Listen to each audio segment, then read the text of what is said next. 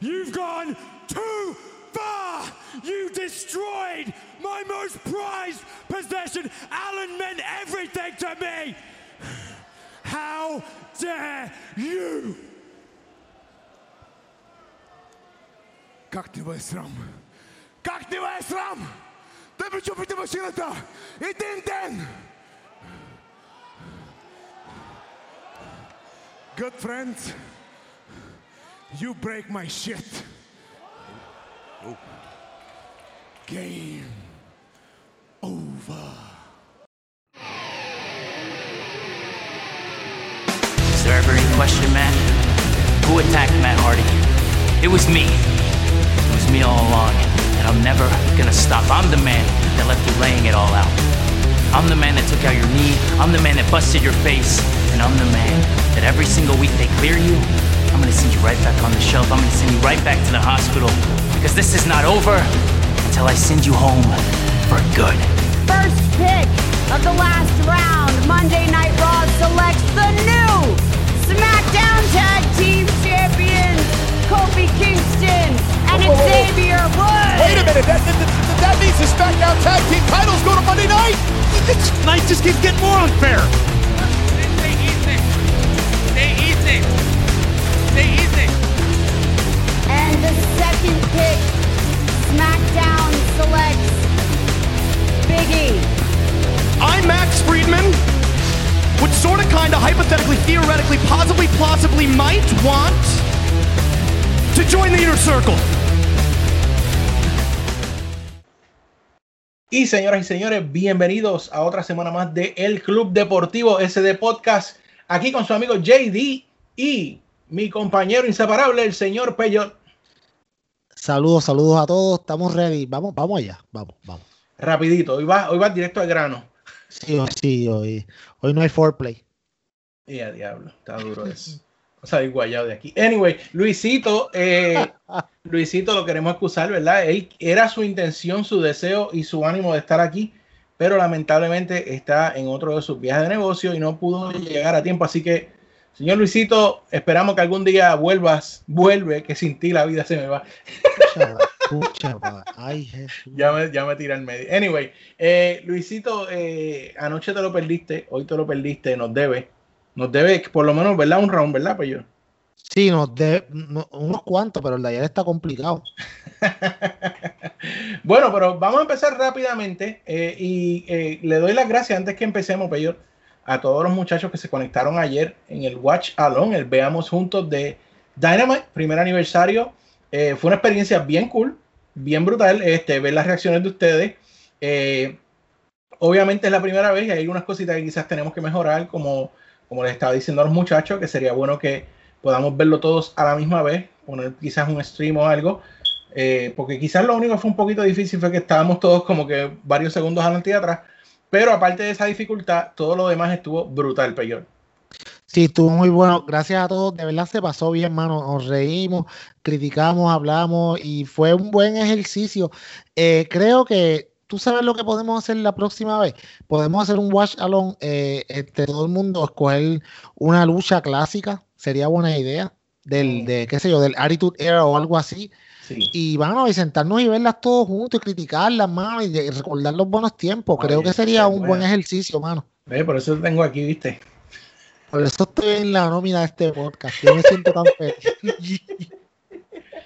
Pero fue bueno, a mí me gustó mucho oír la- el, el feedback de, de los muchachos para las cosas y ver las caras cuando estaban pasando las cosas. Pero ya mismo vamos a hablar un poquito de Dynamite y también antes de comenzar de lleno en la discusión semanal, eh, hacemos la aclaración, pero yo, se nos ocurrió, ¿cuánto? 45 minutos antes de empezar. Ah, sí, sí. que esta semana, como todos estábamos viendo Dynamite, sí vamos a hablar de los resultados, por si alguno de no- nuestros escuchas no estaba en el Watch Alone, eh, pero vamos a dedicar la mayor parte del tiempo de hoy a examinar o a dar una opinión sobre el primer año de AEW, cómo le ha ido a AEW, eh, ¿verdad? Lo bueno, lo no tan bueno, qué vemos en el futuro y nuestras recomendaciones. Así que Tony Khan graba, que te vamos a dar consejos de gratis, aunque no debería ser de gratis, pero graba. Sí, yo creo que va a ser un buen ejercicio, mano. Eh, yo estuve pensando todo el día en eso, haciendo un análisis, ok, qué fue bien, qué no fue tan bien. Mano, No es todo perfecto. Shida, hay- dijiste, bueno, déjame ver qué podemos hacer con la división de mujeres. Sí, sí, mi- pero mi beba está bien- Bueno, vamos a ir.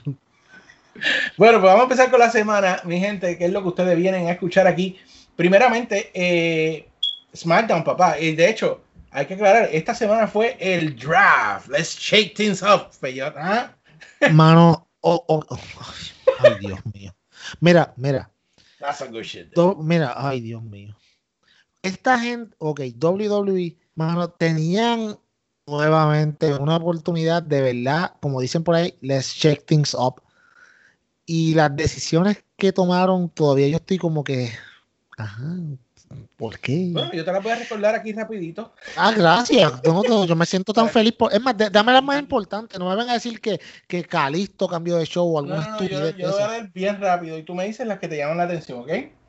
Yes. Porque tengo la lista aquí, no, no puedo ponerme a piquear. Así que, ok, en SmackDown eh, eh, empezamos, ese fue el primer show de la semana, de nuestra semana de podcast, eh, para efectos de este review. Eh, en, el, en, el, ¿verdad? en el primer noche de draft, Drew McIntyre se queda en Raw, Roman Reigns se queda en SmackDown, Asuka se queda en Raw. El gran movimiento que anunciaron, Seth Rollins se mueve a SmackDown. Voy a hacer la pausa ahí. Todo iba bien, mano. De hecho, no tengo problema en que Rollins se mueva a SmackDown, pero sigue. Y entonces sí tengo problema. Eh, The Hurt Business se queda en Raw. AJ Styles se mueve a Raw, claro. Eso eh, sí, Paul Heyman sí. está en SmackDown. Sabíamos. Sasha Banks eh, se queda en SmackDown. Eh, Naomi se mueve a Raw.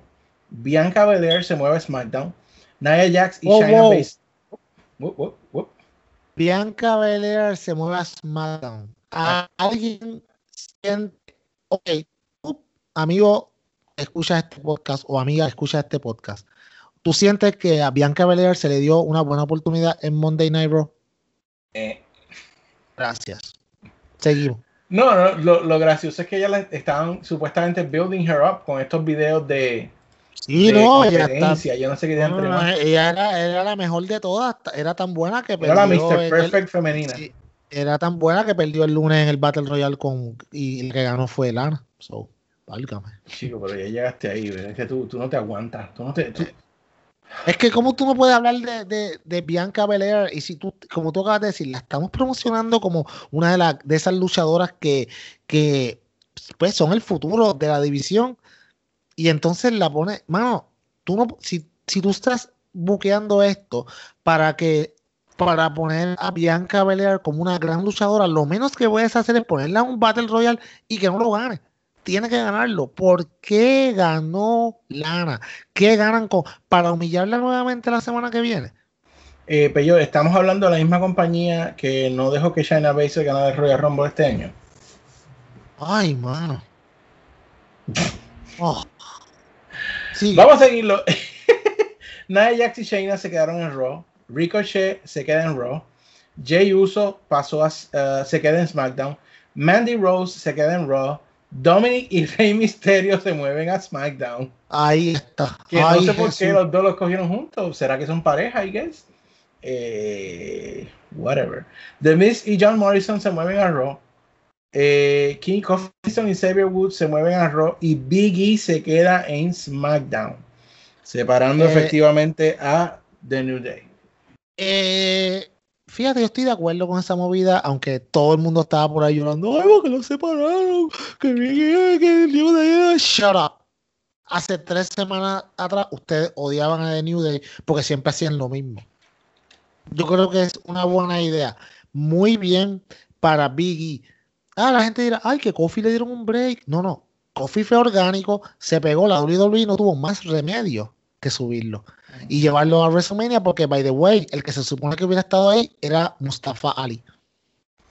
Y, yo creo que está bien, fíjate, yo, yo creo que está muy bien. Ya eh, hay- a- lo hicieron bien en el sentido de que no los pusieron a pelear, no los pusieron a romperse. Todo el mundo sabe que estos tres hombres se aman entre ellos en la vida real. So, era ilógico ponerlos como a pelear. Esta es la mejor manera de hacerlo. Le va a dar la oportunidad a Biggie a crecer, efectivamente, como sencillo. Eh, y en algún momento tú sabes, Peyo, tú sabes que en algún momento los van a reunir de nuevo. Sí, va a ser espectacular, eso tú lo sabes. Eso no, es como eso, cuando DX se reunía después de un tiempo, pues algo así. Sí, pero no ya lo último, que lo que hacían era una ridiculez. No, sí, ya cuando estaban geriátricos. Pues. Eh, anyway, Sí. este Dana Pero- Brooks se queda en Raw.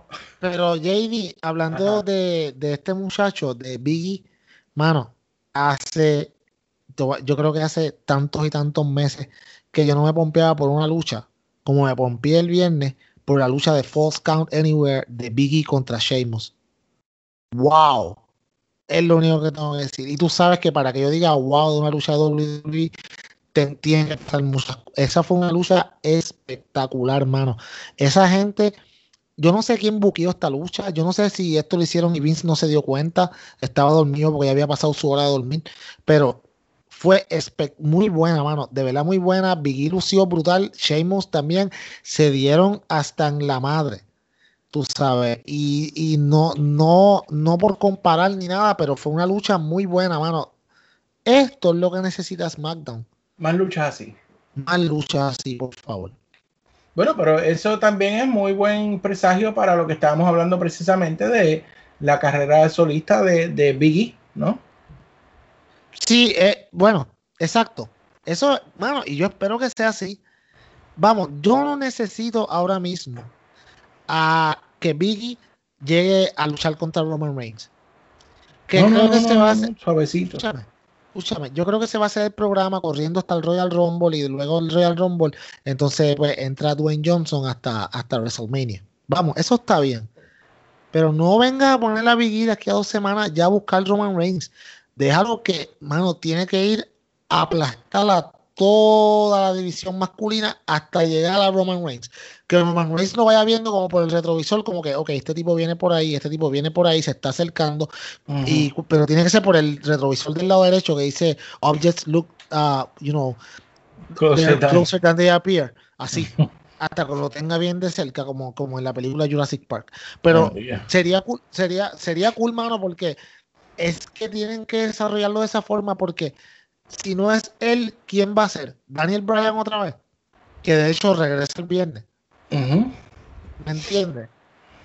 No, y, y fíjate, eh, me parece, me parece excelente. Y yo creo que primeramente yo pondría a Big E por el bueno, no sé, ellos, porque creo que es Sami Zayn, ¿no? El campeón intercontinental. Yes. Quizás lo Y se- un ay, ahí no, primero, no, papi. No, no, no, no, no. Ah, Él no merece el campeonato intercontinental. Él debe de ir por el campeonato grande, pero tiene que hacerlo poco a poco.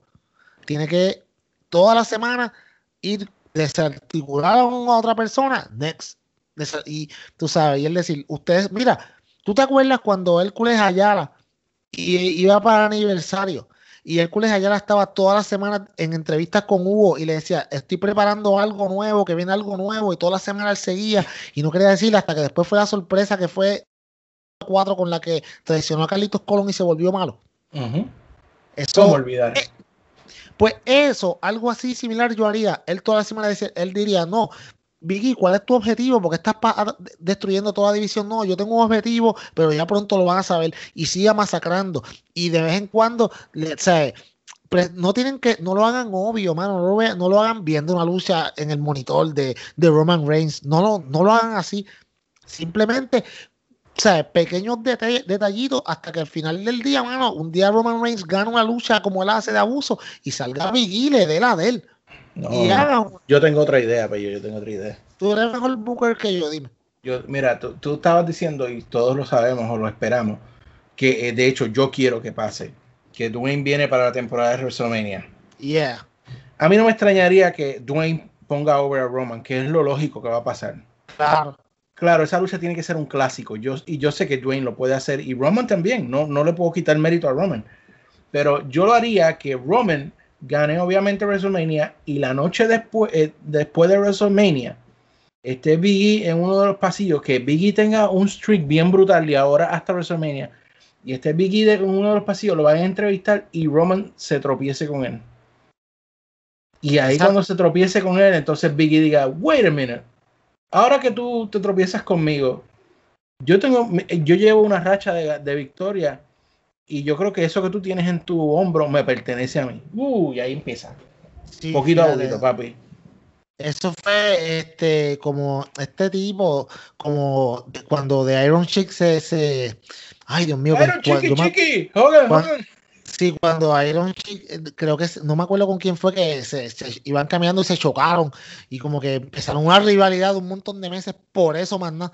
O sea, es como que, ok, ajá, mira, fíjate, yo he ganado a todo el mundo Y ese campeonato está bien bonito. Se vería mejor aquí en mi hombro. O sea, pero él no, no debe de ir por el Intercontinental. Creo que vi- es su tiempo para que vaya para algo más. Lo haría interesante. Por lo menos el camino a WrestleMania no tanto, pero de aquí al Royal Rumble tenemos como tres meses, dos meses, tres. Pueden hacer un buen build hasta ahí. Bueno, estamos aquí nosotros soñando, ¿verdad? Vamos a ver. Esperemos, sentémonos y veamos qué nos dan. Ay, Dios mío. Es que malas de nosotros que tenemos tanta fe. Bueno, eh, además de eso, tuvimos una promo de el eh, Tribal Chief. Eh, ajá. Anyway, Guau, sí. Mano, qué aburrida esa promo de verdad. eh, no voy a mencionar de Missy Morrison contra Jeff Hardy. Eh, Bailey y Sasha Banks en la lucha por el campeonato, donde pues Bailey retuvo. Great. Next. Eh, Cesaro y Shinsuke Nakamura contra New Day eh, por los campeonatos en pareja de SmackDown, donde de New Day, en este caso Cesa- eh, Woods y Kofi, eh, ganaron por vez número 348 el campeonato de pareja de SmackDown. Y no, no voy a decir mucho de eso porque ya vimos para Raw. Kevin Owens eh, eh, contra The Finn eh, ganó The Finn. No, eso no había nada duda de, de Sí, que ocurriera. Eh, pues sí, a lo último Alexa Bliss salió al stage, miró al fin, eh, de una manera que, bueno, déjame mantenerme en, en el show. Alexa Bliss miró al fin, le dio la mano y miró a la cámara y ahí se acabó el show de SmackDown. Ah, sí, pero Wow. ya. Es que Vamos a que yo sé que lo, todo- lo que sí, tú quieres, lo que tú quieres expresar, esa explosión que tienes guardada, la tienes en Raw. Así que vamos a Raw. sí. Así de bueno estuvo que yo quiero hablar mucho de él. Eh, este, como hicimos con SmackDown, aquí te voy a dar el resumen de los eh, picks de Monday Night Raw del draft. Eh, Bray Wyatt se mueve a Raw. Eh, Ok, muy buen pick, muy buen. Bailey se queda en SmackDown. Randy Orton se queda en Raw. Los Street Profits se movieron a SmackDown. Aleluya, no los tengo que ver más. Charlotte Flair se, se queda en Raw. Braun Strowman se mueve a Raw. Daniel Bryan se queda en SmackDown. Matt Riddle se mueve a Raw. Claro, habíamos oído que Seth Rollins no quería tener ningún programa con él porque aparentemente hay una feudo personal por unos comentarios que hizo Riddle. Ay. Ay, mano, sí, porque la esposa de Matt Riddle dijo que, que, que la- las divas de la WWE que, que tenían que darle más a las pesas para echar más nalga. Y, y Seth Rollins se ofendió porque dijeron, porque la, la foto que pusieron fue de Becky. Ay, qué ofensa. Bajito que se ofenden. Ay, que es una nena, Seth Rollins es una nena. Yo, ay, lloroncito, ay, no le digo no a mi esposo que me shut up. Kevin Owens se movió a SmackDown. Jeff Hardy se mueve a Raw. Este, este que viene ahora, cuando yo lo vi, a mí me dio una risa, peor. Retribution se queda en Raw. Ok. Aquí llegamos.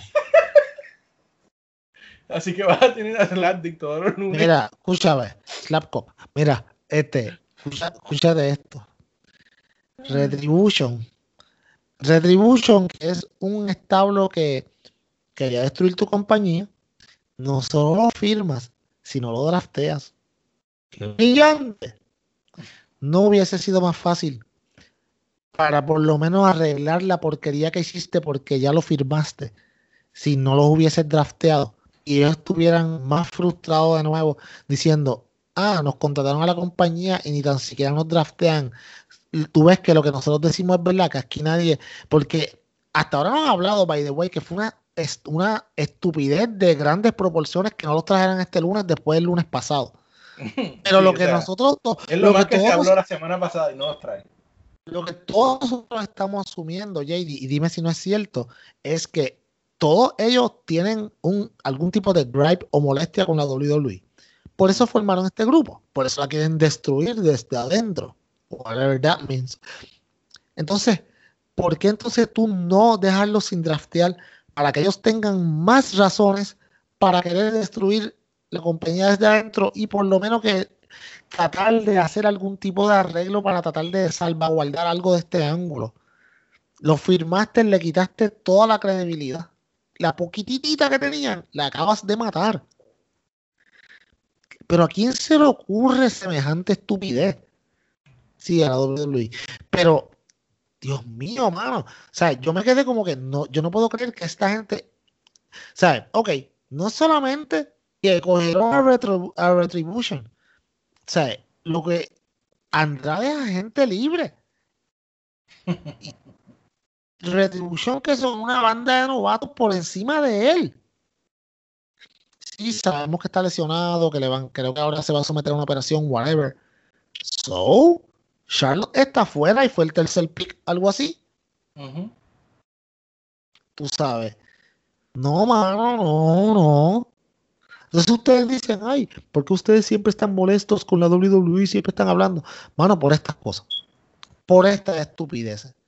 Uno trata de, trata, yo trato, mano, digo, ok, voy a ir positivo. Pasan como 10 minutos a, a majera.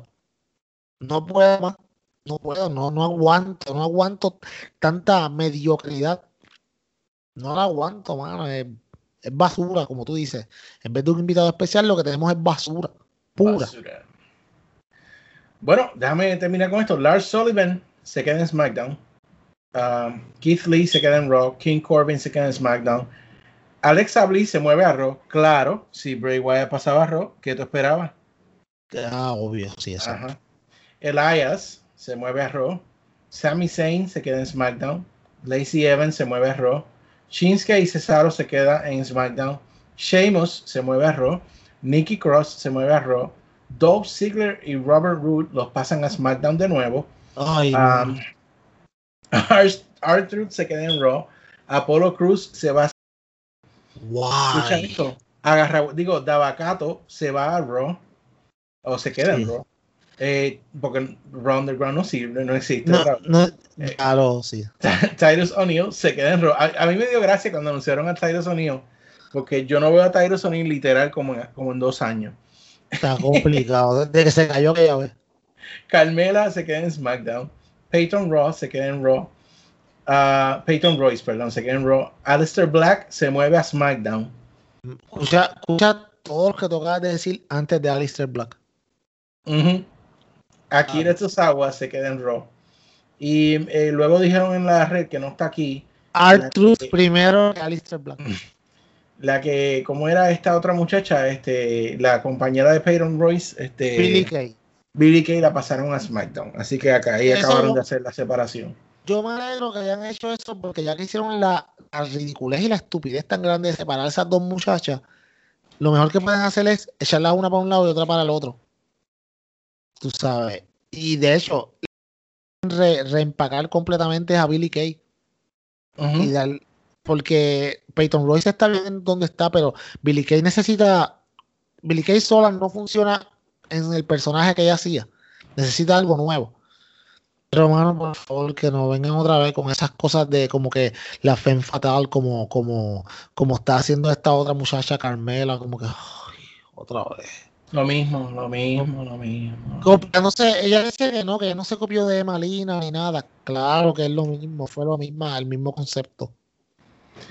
Eh, bueno, eh, hubo una este, promo de Randy Orton, Drew McIntyre lo interrumpió, se pelearon. Va. Eh, Mano, ya me cansan esos dos, de verdad. lucha sin descalificación entre Kevin Owens y Aleister Black. Ok. Hace par de, meses atrás yo hubiese estado bien emocionado por esto, pero como el el personaje de Alistair Black es una basura ahora mismo, le han quitado todo lo que tenía. Y él sale en una entrevista diciendo, ay, que ustedes solamente han visto 20% de lo que el pro- de lo que el nuevo personaje da. Like, no.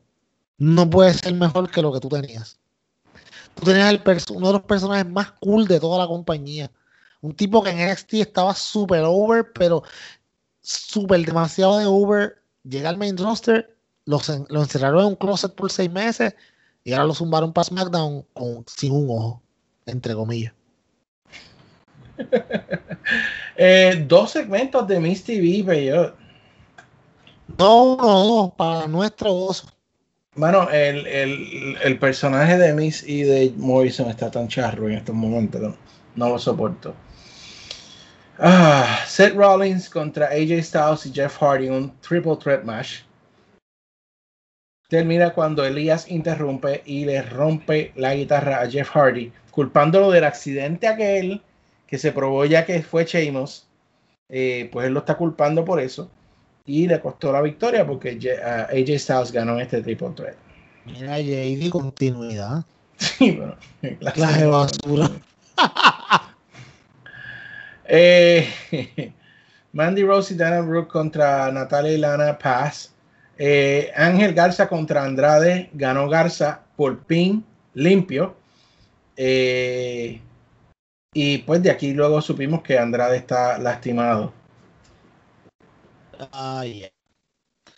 Sí, entonces rompieron todo el grupo completamente. esta muchacha Selena Vega dijo que ya no quería tener nada que ver con ellos. Como que bien, tú sabes, tanto tiempo, man, ¿cuánto Andrade y Selena Vega llevan juntos? ¿Cuántos años? Y miren lo que terminó, por nada. Basura. Anyway, eh, mano, algo que me impactó bien duro. Eh, estaban, sabes que movieron a Xavier Woods y a Kofi a Raw y movieron a los Street Profits a SmackDown. Están en la parte de atrás con sus campeonatos en pareja y, ok, vamos a hacer con ellos. Pues simplemente switchenlo. O sea, esta es la bofeta en la cara más grande. O sea, esto es lo mucho que a mí me importan los campeonatos en pareja. Lo importante es que la división de pareja en WWE, cuando, ¿qué vamos a hacer con los campeonatos? Pues, pues, Lo más lógico, pues, pues cámbialo. O sea, no es como que vamos a declararlos todos inelegibles, vamos a hacer dos torneos de pareja. ¿Sabes por qué no lo hacen? Porque no tienen parejas. Mano, ¿Cuántos esto, esto para mí fue tan, tan, tan. Si ya estaban devaluados, los acabaron de. ¿Te acuerdas cuando esta mujer echó el zafacón al campeonato del zafacón? Ah, Sí, a, a Blaze. Sí, exacto. Eso mismo fue lo que yo estaba viendo en mi televisor. eh, y a mí me pareció tan y tan ridículo que hicieran eso. Eh, la realidad es que, no, y, y más allá de eso, este Pello, ahora debido a que tuvieron el campeonato de NXT, el de Raw y ahora el de SmackDown, están llamando a, a The Street Profits eh, Grand Champions, porque han tenido todos los campeonatos, Sí, Luisito tiene que estar revolcándose ahora mismo. gozando, En, en- en su dinero, tiene que estar revolcándose. como, que- tío Rico McPato. Literal. Ay, Dios mío, señor. Luisito, Ganador. gózate los campeonatos en pareja. Ganadores de la triple corona de los campeonatos. Wow. Sí. Wow. Anyway, eh, los retan Dolph Ziggler y Robert Roode, que ya habían anunciado que se iban para SmackDown. Sí, brillante. De seguro van a ganar, de seguro. Eh, por supuesto, retuvieron bien Coffee y Woods. Um, luego, una lucha entre Ricochet contra Cedric Alexander, que si Ricochet pierde, se tiene que unir al Hurt Business. Y si gana, pues el Hurt Business y él ya no tienen más riña. Eh, y esta pelea, pues la ganó Ricochet haciendo el viejo truco que han hecho como 10 veces ya de el gran maestro Eddie Guerrero de eh, dar con la eh, silla en el piso, tirársela al oponente y tirarse al piso como que te dio con la silla. De hecho, eso fue lo mejor que hizo Ricochet en toda la noche, de verdad. So, pues. ¿Qué te puedo decir? ¿Tú sabes lo que es la palabra gaseado? Sí, mira, tú sabes lo que pasa, mano. Tú sabes lo que pasa. Que, ¿por qué, mano? Querían hacer algo. Mira, hubieran unido a Ricochet al Her Business. Dale un cambio a ese hombre. Él no es muy bueno de face. Él no tiene él, dos cosas: habilidad luchística y carisma. No tiene carisma. Él no sabe hablar en el micrófono, es malo haciendo promo, es súper aburrido, no tiene ese, no, tiene ese fuego cuando habla, es como que bien generiquín. No, mano, ponlo. Mira, mira, mira a Cedric Alexander. Cuando estaba en la parte de atrás que vino Ricochet a decirle, ay, que vamos a pelear por última vez o whatever. Mira, mira a Cedric cómo lució esa promo súper bien. ¿Por qué no puedes hacer lo mismo con este muchacho, con, con, con Ricochet? Mira, pasó con Britt Baker en AEW. The face, ah, she was okay. La convirtieron en heel y ahora es la dura. De lo mejor que tienen. Es tan, es tan sencillo como dar un cambio. Pero Ricochet, ay no, voy a, voy a quedarme de face, a pelear con quién ahora. ¿Qué credibilidad este tipo? Ay, engañé a Her Business. Wow. Wow, qué clase de logro. De hecho, Her Business ten- tenía un, feudo con Retribution, pero como no salieron. Hermano, yo no puedo entender cómo nos dejaron una Retribution en el día que era cuando, mano, todo el mundo quería ver qué rayos iba a decir Ali, pero no, ni los mencionaron. Solamente que los draftearon para Raw. Sí, wow, tú sabes, vamos a draftear a la gente que quiere, que quiere destruir mi compañía, vamos a draftearlo para uno de los shows. Ah, Que ellos fueran el, el comité de recibimiento a todos los que draftean para Raw cuando entraban por el edificio. ay, bendito. clase- es- ah, ahí tú ves, esto está cool. Bueno, eh, un dual brand Battle Royale por el contendiente número uno al campeonato de mujeres de Raw que ostenta Ashka en este momento. Eh, habían eh, nombres como Nia Jax, Shayna Baszler, Bianca Belair, uh, Riot Squad, Lacey Evans, Natalia, um, eh, ¿quién más? Eh, eh, ah, y por supuesto, la ganadora, Lana. Y este Bianca Belair, brillante. Wow, de, de seguro Lana le va a ganar a Ashka. No, no, yo, yo estoy esperando ya que eso, imagínate, va a ser se, se estrella. Y eso fue la semana de WWE, papá. Ay, Ya. mano, de verdad que. Ya. Pero contrario a lo que hacemos toda la semana, que hacemos la pausa ahora y nos vamos después a IW, hoy vamos a discutir rápidamente los resultados de Dynamite. Entonces tomamos la pausa, hablamos nuestra opinión sobre el show como tal y de ahí hacemos el segue para hablar del primer año de AEW la televisión.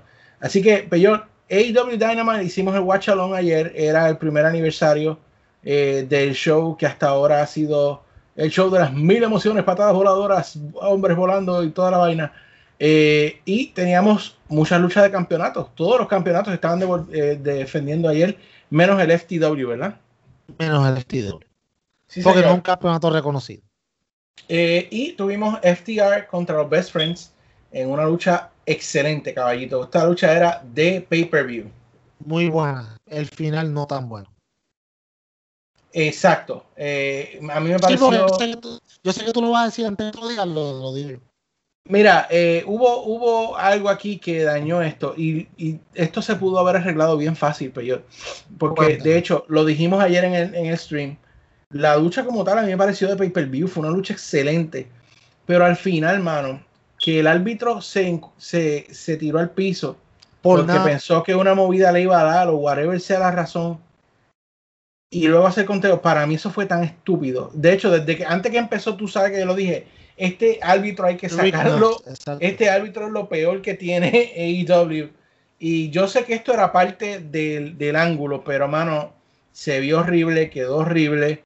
Eh, y hay que mencionar durante la lucha, en un momento, pues, este, me pareció que fue eh, Chucky que cayó dentro, dentro, literalmente, de un arcade machine que estaba jugando Keith Sabian.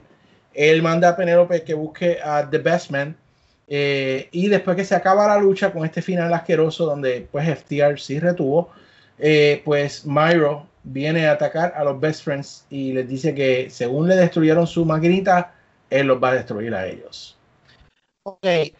eh, la única forma que tú puedes salvar este final y que el bache del árbitro en cierto modo haga un poco de sentido es que hagan lo que hablamos la semana pasada, creo que fue la antipasada que estábamos hablando los árbitros, en la cual dijimos que hay algunas compañías que árbitros heels, como en AAA, eso pasa mucho.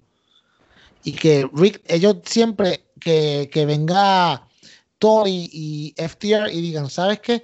Nosotros confiamos mucho en la, en la, en las habilidades y en la pulcritud de Rick Knox y lo queremos para Claro, todas nuestras luchas. Sí, es que bueno. y lo queremos y lo queremos para todas nuestras luchas que siempre sea nuestro árbitro porque es un árbitro imparcial que canta las cosas por el medio y así necesitamos más árbitros. Y que siempre pasa estos shenanigans hasta que obviamente se descubra que él está con ellos y cuando se lo vayan a cambiar ellos digan que no, que no van a luchar. O sea, ya que Rick Knox, y yo te lo, y yo te lo dije en el Along, yo dije, yo, pero mira, Rick Knox se fue por el lado de los, de los, de- por, por el, pues, por el túnel de los rudos. ¿Sabes qué? Si hacen eso, yo te la puedo comprar. Pero es que no hubo ni una huida cerca de él para que él se tirara al piso. Sí, mano, se vio, bien- se vio bien mal. Y eso, a mí, es mi, yo, o sea, como te digo, si hay continuidad con eso, perfecto, está bien. Que ahora mismo no le vemos sentido, pero en el futuro, si vemos que ellos dicen eso, pues mira, está cool. Porque ahora ellos van, quieren hacer lo que sea para ganar, que, es- que es mejor que tener a tu propio árbitro. Pero si no, no, no. Como este, cuando NWO tenía su propio árbitro. Sí, exacto. Este, Nick Patrick. Nick Patrick, Nick Patrick. Una- Eh, hermoso. Sí, mano. Eh, pues como dije ya, Keep, uh, Keep Saving y Miro hacen una promo donde pues amenazan a los Best Friends. Ah, y luego tienen una lucha contra los Uso Great perdón, eh, Sean Maluta y Lee Johnson. Ah, y esto, pues, mano, esto no fue una, esto no fue una lucha, peor. Esto fue una masacre de Miro sobre estos dos muchachos. Eso es lo que tenían que hacer conmigo el primer día. Exacto, de acuerdo. Eso es lo que tenían que hacer con el primer día. De hecho, yo espero y espero que no pase mucho tiempo antes que Miro se desligue de se desligue de, de Keep Sabian y se vaya a lo que tiene que hacer es una máquina de destrucción. Sí, yo te lo Ayer- dije que, que, que se, ahí denotaba que él no necesita a Keep Saving. Exacto. Y de hecho, las críticas a, a cómo han ido manejando el personaje de Miro han sido bien fuertes en muchos sitios. By the way. Y esto, cuando hablemos del análisis, lo voy a decir más con más detalle. Pero a veces no es bueno que 100% los luchadores busquen sus propios personajes y sus propias luchas. Y de eso vamos a hablar ahorita. Bueno, eh, seguimos entonces. Vino el segmento del gran anuncio de MJF. eh, ¿verdad? No quiero entrar en mucho detalle porque voy a hablar de esto en un rato cuando hablemos de- del año de AEW. Pero para darles unas palabras, y yo creo que los muchachos en el en que estábamos viéndolos juntos ayer estuvieron de acuerdo. Muy largo el segmento. Eh, honestamente, yo te lo dije, tenían que dar el trigger la semana pasada, que fue el aniversario de, de Jericho. Yo te dije, este era el momento perfecto para hacerlo. No lo hicieron, me dijeron, ah, el aniversario la semana que viene, bebé, tranquilo. No pasó ayer. Eh, y es como cuando están estirando el chicle demasiado. Eh, el chiste de que ellos dos pues quieren ser muy buenos el uno con el otro y toda la cuestión. Can go so far. O sea, ya no es, no es gracioso como las primeras veces. Eh, se ve repetitivo. A mí el segmento no me gustó. Por más bueno que es MJF, por más bueno que Jericho, ah, no me gustó el segmento para yo. Ok, te la puedo comprar, puedo- te la puedo comprar porque, como tú dices, es verdad. Yo creo que era el momento to pull the trigger, pero a la misma vez, yo todavía siento que, no, ah, ya lleva un año AEW y todavía hay muchas personas, incluyendo a ti en este segmento, incluyendo un montón de gente, que quieren gratificación instantánea.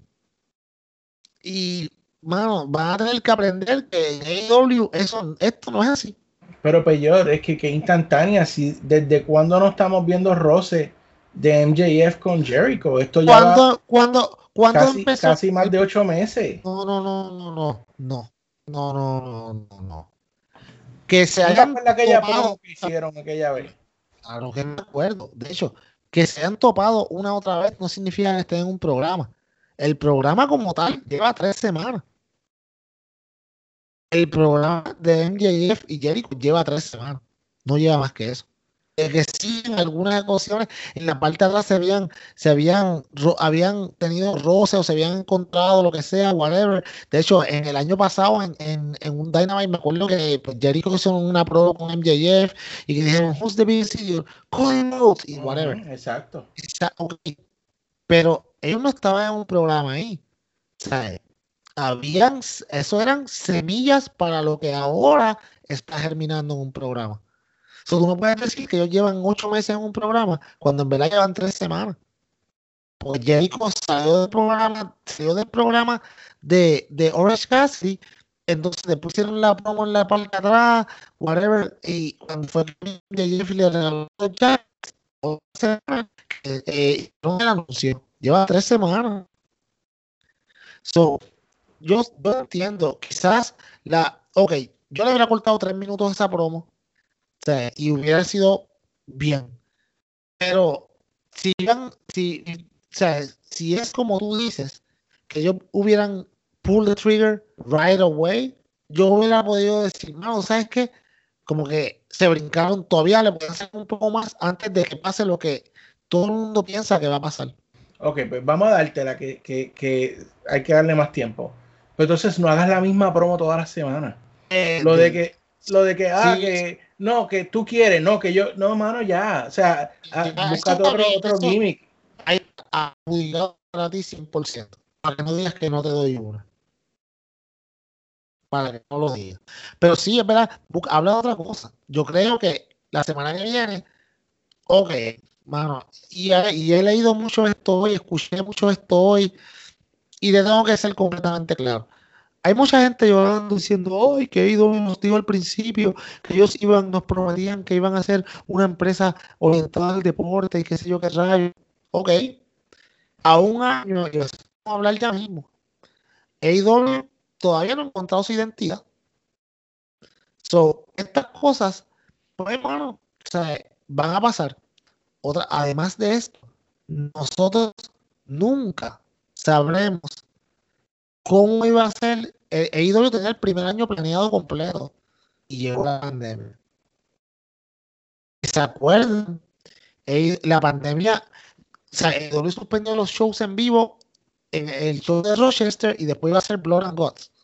El plan para AEW, sí lo sé. El plan para AEW iba a ser la mar de diferente de lo que es hoy. De hecho, de no haber pasado la pandemia, no, hubiese, no tuviésemos a luchadores como Ricky Starks, Eddie Kingston, Will Hobbs y dentro de otros muchos más. No hubiésemos tenido a Thunder Rosa en, en, en AEW. So, la pandemia cambió mucho y de eso vamos a hablar ahorita. Sí, pero-. Muchos de estos ángulos están pasados porque, como yo dije, mano, llega un momento que they have to pull the trigger en alguna de estas cosas. Porque ya tú no, ¿cuánto tiempo más va a pasar? O sea, va a seguir pasando el tiempo, tú vas a tener que seguir aguantando la lucha porque tú quieres hacer muchas de estas cosas frente a los fanáticos. Se entiende, mano, claro que se entiende.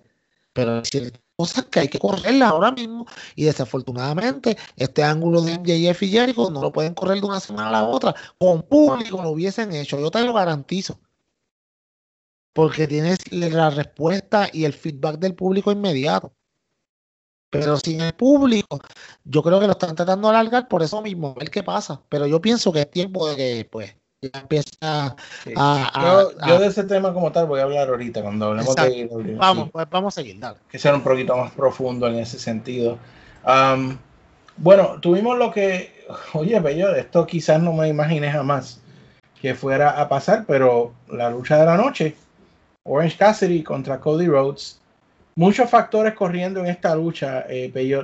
Primero que enseñan a Darby Allen en el público, y ya ahí tú dijiste, ya chotearon la- el final de la lucha. Ay, Porque mano. si están sí. poniendo a Darby, pues tú sabes que ahí te digo yo, eso sí es un feudo que, que lleva ya casi el año entero eh, entre Cody y Darby, donde hay un respeto, admiración, whatever. Y pero hay que una Cody, sí, no, y que Darby no le puede ganar a Cody.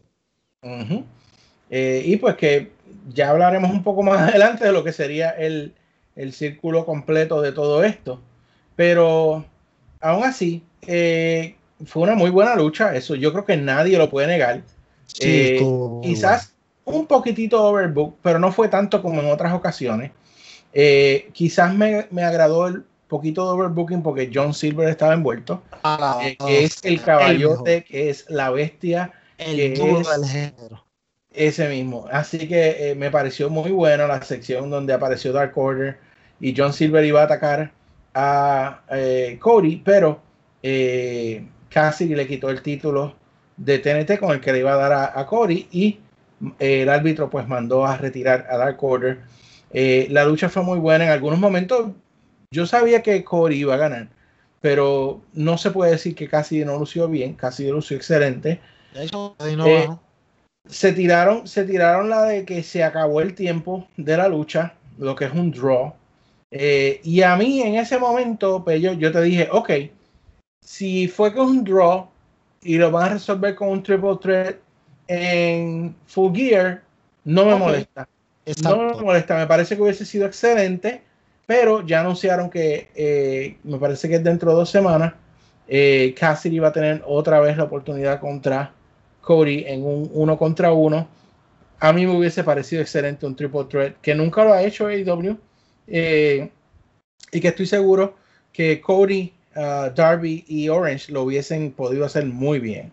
Háblame. Yo, Peyo. cre- yo creo, yo creo, y no me quiero adelantar al futuro, pero creo que todavía eso es posible. Creo que todavía eso es posible.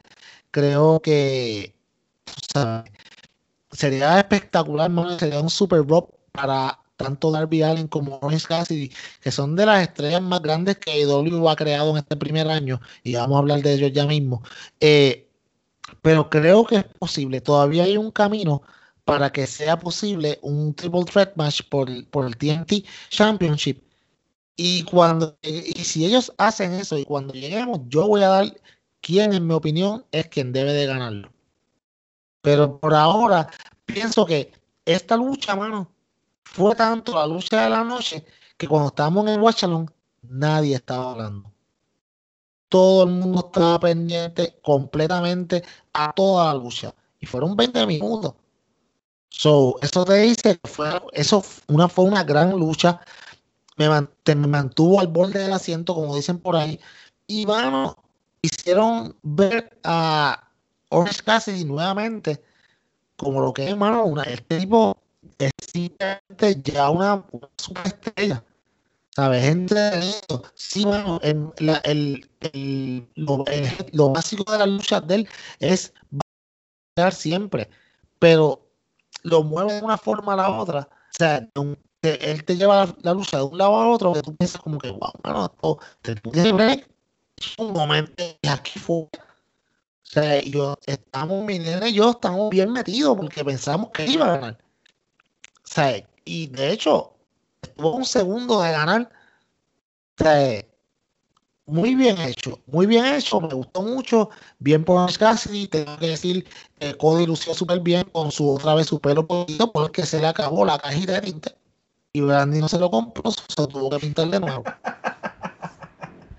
Bueno, yo dije que por lo menos la, la figura de acción eh, no está outdated ahora porque tiene el pelo rubio charitín otra vez. By way, Moxley en el, en el, en la- en el Second Wave y también Penta Cero Miedo. Ya lo Sí, anunciaron. ya yo los tengo Los pagados completo, esperando que, lo- que los envíen simplemente. Mira, te, ¿verdad que Orange Cassidy no salió, verdad? No, creo que él, él viene en la tercera, wave. en la tercera wave. eh, El tercer wave, ven. Vendrá de Navidad, yo espero. Sí, eh, pero en esta vienen eh, Penta y Phoenix.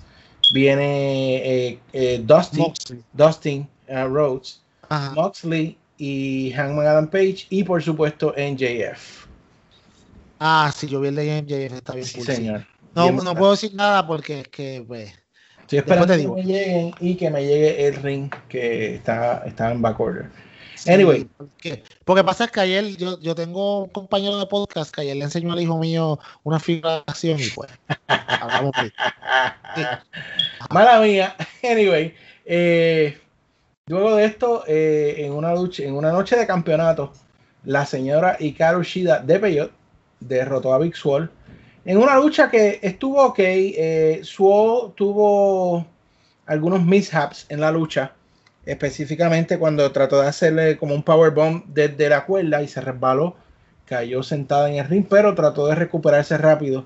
Eh, hay que tomar en cuenta de nuevo que eh, en Florida, donde ellos están, ellos lo dicen cada rato, el, es, es bien húmedo y está bien caliente.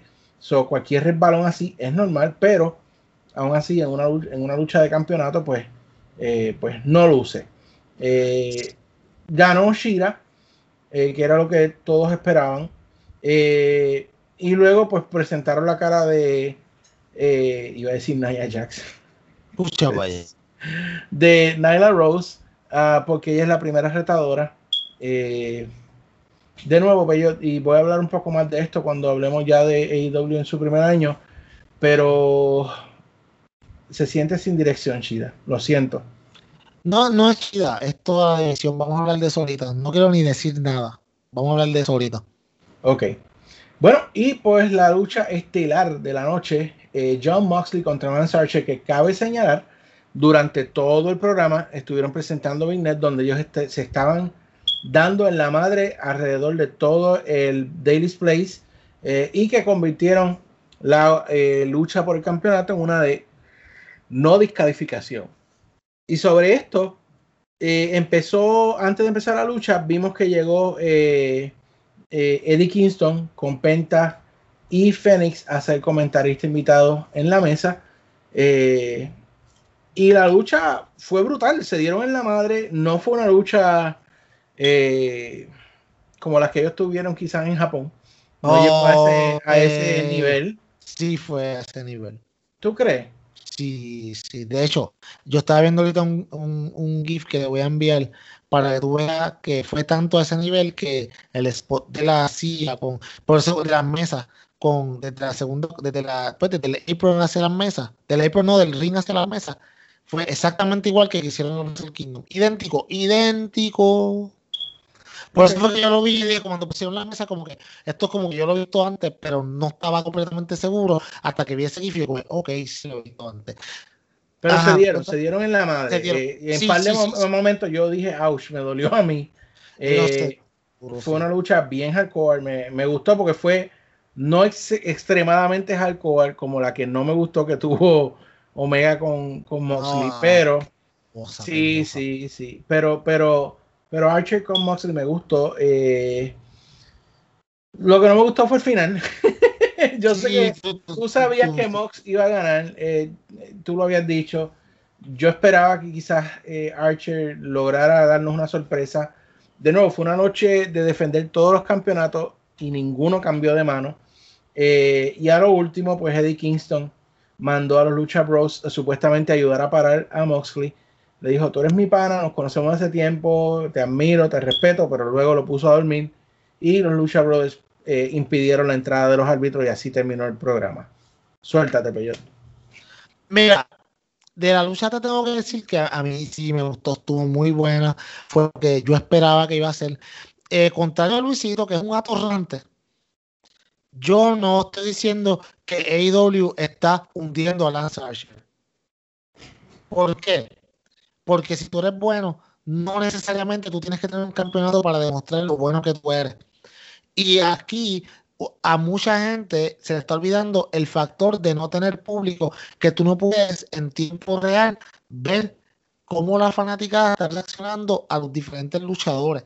Yo te garantizo a ti que si aquí esto estuviera lleno de público, Lance Archer ya no fuera un heel.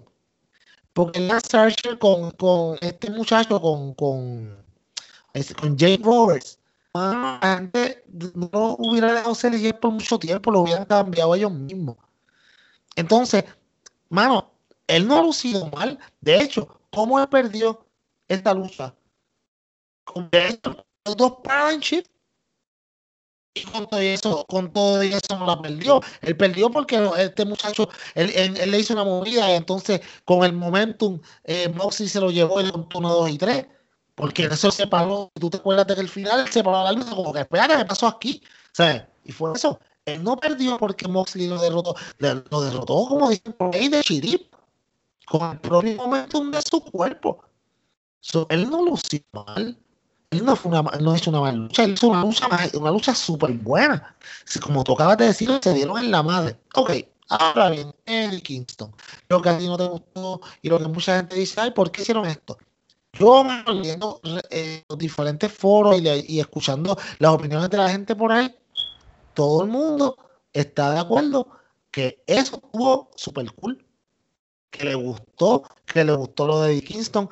Ellos tienen bastante historia, le da, le da ese tipo de legitimidad que necesita también Moxley en cierto modo, porque, o Eddie Kingston, las que van a ser exquisitas. Y esto no solamente es bueno en promo, en el tipo de lucha que se espera que hagan, que si es una lucha I quit, esa gente se va a matar. Tú no puedes poner a John Moxley a pelear con un técnico súper técnico como Kenny Omega, porque lo que la única forma que tú lo puedes salvar y que John Moxley no quede como un mismo ridículo es hacer lo que hicieron aquella vez, que hicieron aquella lucha en On Sanction.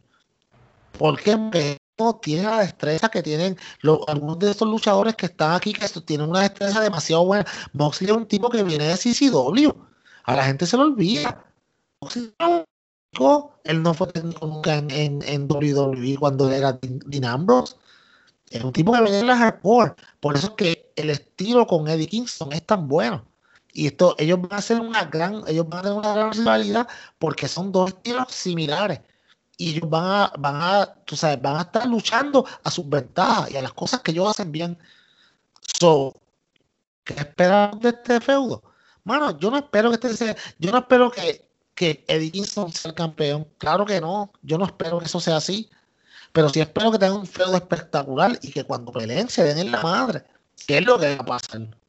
Ese es Moxley, un campeón que se da en la madre. No te va a ganar con tecnicismo ni te va a ganar con. no, él te va a tratar a shock, es you out, ganarte con el Paradigm Shift y en el interín te va a dar con cuanta cosa encuentre. ¿Y quién mejor para poner esos cantazos que Eddie Kingston? Que by the way, si nos vamos legalmente, en verdad, Kingston nunca fue eliminado del Battle Royale. So, hay, mira, continuidad. Hay continuidad Royale. Él nunca perdió todo el tiempo. ¿Tú sabes cuál es mi gran problema de todo esto? Cuéntame. Que la pelea de Eddie Kingston por el campeonato de TNT fue mejor que la pelea de Eddie Kingston por el campeonato de Moxley. Porque, vamos, yo quiero que tú mismo te contestes esa pregunta. Bueno, porque la, lucha con Cory lució mejor, mejor en movida, porque fue hasta más macabra y todo, si lo podemos decir. ¿Por qué? No sé, no sé qué estás esperando de mí. Mira, lo que pasa es lo siguiente. En esa lucha por el campeonato de, de TNT, Cody tuvo que bajar el nivel de Eddie Kingston y utilizar las mismas técnicas que, Kingston está usando para poder ganarle a él. Si tú te fías, esa lucha fue una lucha que Cody, una lucha, Cody y lo demostró con Orange Cassidy y lo demostramos otras veces. Él es un tipo que sabe de diferentes movidas.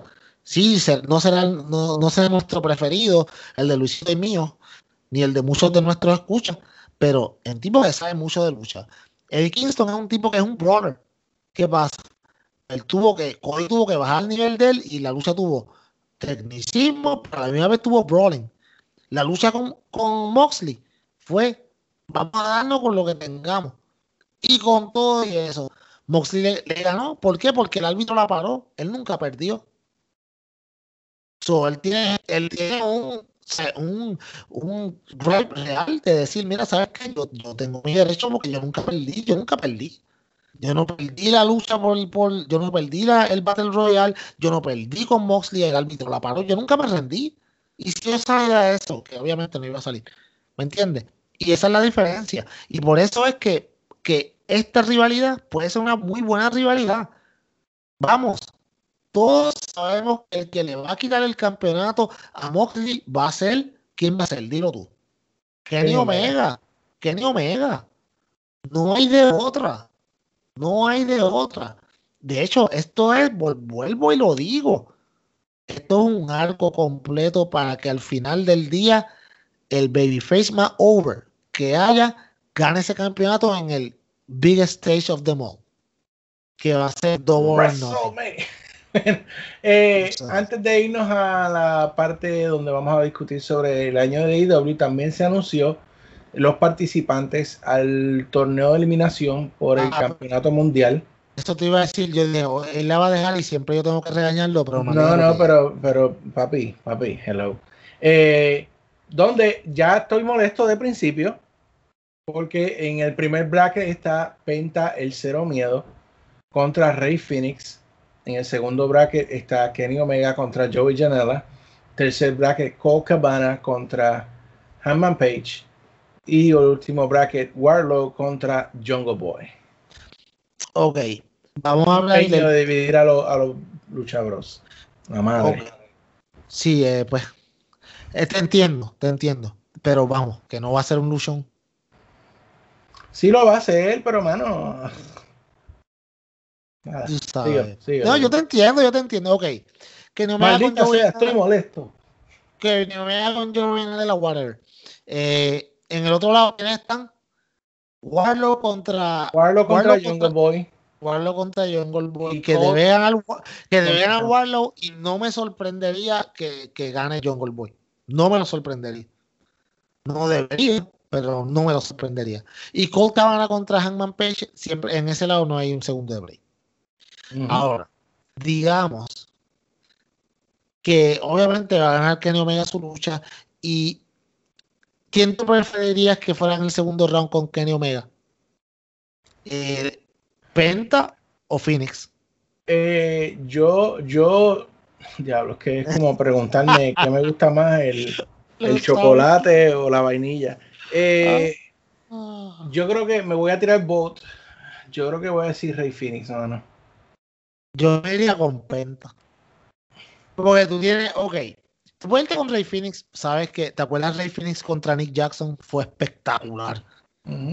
Tú sabes. Pero Penta contra Kenny Omega también sería bastante espectacular. Igual que Penta, no, es que no, es que también Rey Phoenix con Kenny Omega es un dream match. Sí, mano. En el otro lado, yo Hangman. quisiera, yo quisiera que Hangman peleara con Warlow. Fíjate, yo también, pero yo creo que, bueno, quizás se nos puede dar, no sé, porque es que es, ese, de los cuatro brackets, ese es el que más duda tengo, el de Warlock y Jungle Boy. Porque como quiera al final es inconsecuente. Cualquiera de los dos puede ganar. Pero dime que no sería interesante Warlow contra, contra Hangman Adam Page. Pues claro que sí. Mano, que qué. O sea, es un- el, el clash de estilos exquisito. Esto, a mí me, este torneo a mí me gusta. Joe Villanera y Col Cabana ¡buah! lo pusieron ahí para perder, whatever. Mucha gente cándose, hubieran puesto otras dos personas. ¿Sabes qué? Sí, podían poner, podían poner a dos de tus preferidos que tú dijeras, ¿por qué van a perder? Ok, vamos, ¿por qué no pusieron a MJF? Porque está Hardy. Jericho, ¿se entiende? O a Matt Hardy. ¿Por qué no pusieron a Sammy Guevara? No, Sammy yo no lo hubiese puesto ahí, pero a Matt sí. ¿sabes? Hay, hay muchas, muchas vertientes. Ahora, antes de irnos, yo sé que ya nos vamos a la pausa, pero rapidito. Ok, JD. En, la- en, en general, el episodio de aniversario no llenó nuestras expectativas. No, y los muchachos también lo dijeron. eh, estaba eh, Raúl, estaba Jagger, eh, estaba Jesus y ninguno, todos dijeron que no, no había llenado las expectativas. No, no fue un mal episodio, porque no, te- no, no, no es que fue un mal episodio, pero no ocurrió, ok, y lo voy a comparar siempre con el primer episodio de Dynamite, en el que sí, eh, si tú te fijas en ese episodio, que todavía está en YouTube, lo puedes ver hasta el día 20 de octubre, ese, ese episodio no fue tan, no, no fue tan espectacular excepto el final. Yo esperaba que al final este episodio pasara algo que nos dejara como que, wow. Y sí, lo de Kingston estuvo cool, pero no fue un momento wow. No hubo una sorpresa en la No hubo noche. una sorpresa. Yo no esperaba. Hello, no hubo Kenny Omega ni Hangman en el episodio de primer aniversario. No entendí eso para nada. Si hay algo ahí bien. Por eso que yo digo que hubieran cortado, como yo te dije, hubieran cortado el, el promo de Jericho par de minutos y ese par de minutos se lo hubieran dedicado a Hangman Page viendo los pareos, mirando los pareos en un papel, viendo la carota de Kenny Omega y que Kenny Omega lo pasara y le dijera, ¿cómo está? ¿Todo bien? Sí, ah, ¿qué hace? No, aquí viendo los pareos y es como que, ok, ah, pues nada, suelta y se miraron como que, o sea, Hangman Page se miraba mirándolo como que te voy a, te, te voy a masacrar cuando te coja. Eh, eso sí, eh, quiero que no se me olvide, ahora me acabas de acordar. Sí, eh, hubo una tómbola, tómbola, tómbola, Ah, donde sí. sacaron a cuatro parejas para eh, eh, un four-way la semana que viene para determinar quién va a retar a FTR en Full Gear. Salieron cuatro parejas, por supuesto, los, los Young Bucks estuvieron ahí, así que las otras tres no hay ni que mencionarla porque, claro está, Sí, los Young Bucks van a ganar ahí, los Full Gear eh, va a No, ser no, no, no, no, no. Para, para. Sí hay que mencionarla. Private Party, The Butcher and Blade. John Silver. Oh, ¿Ah? ¿Ah? Silver, papi. ¿Ah? Y Reynolds. Silver y Reynolds. Y Alex Reynolds. Y ahora, atorrantes. ¿Qué van a hacer?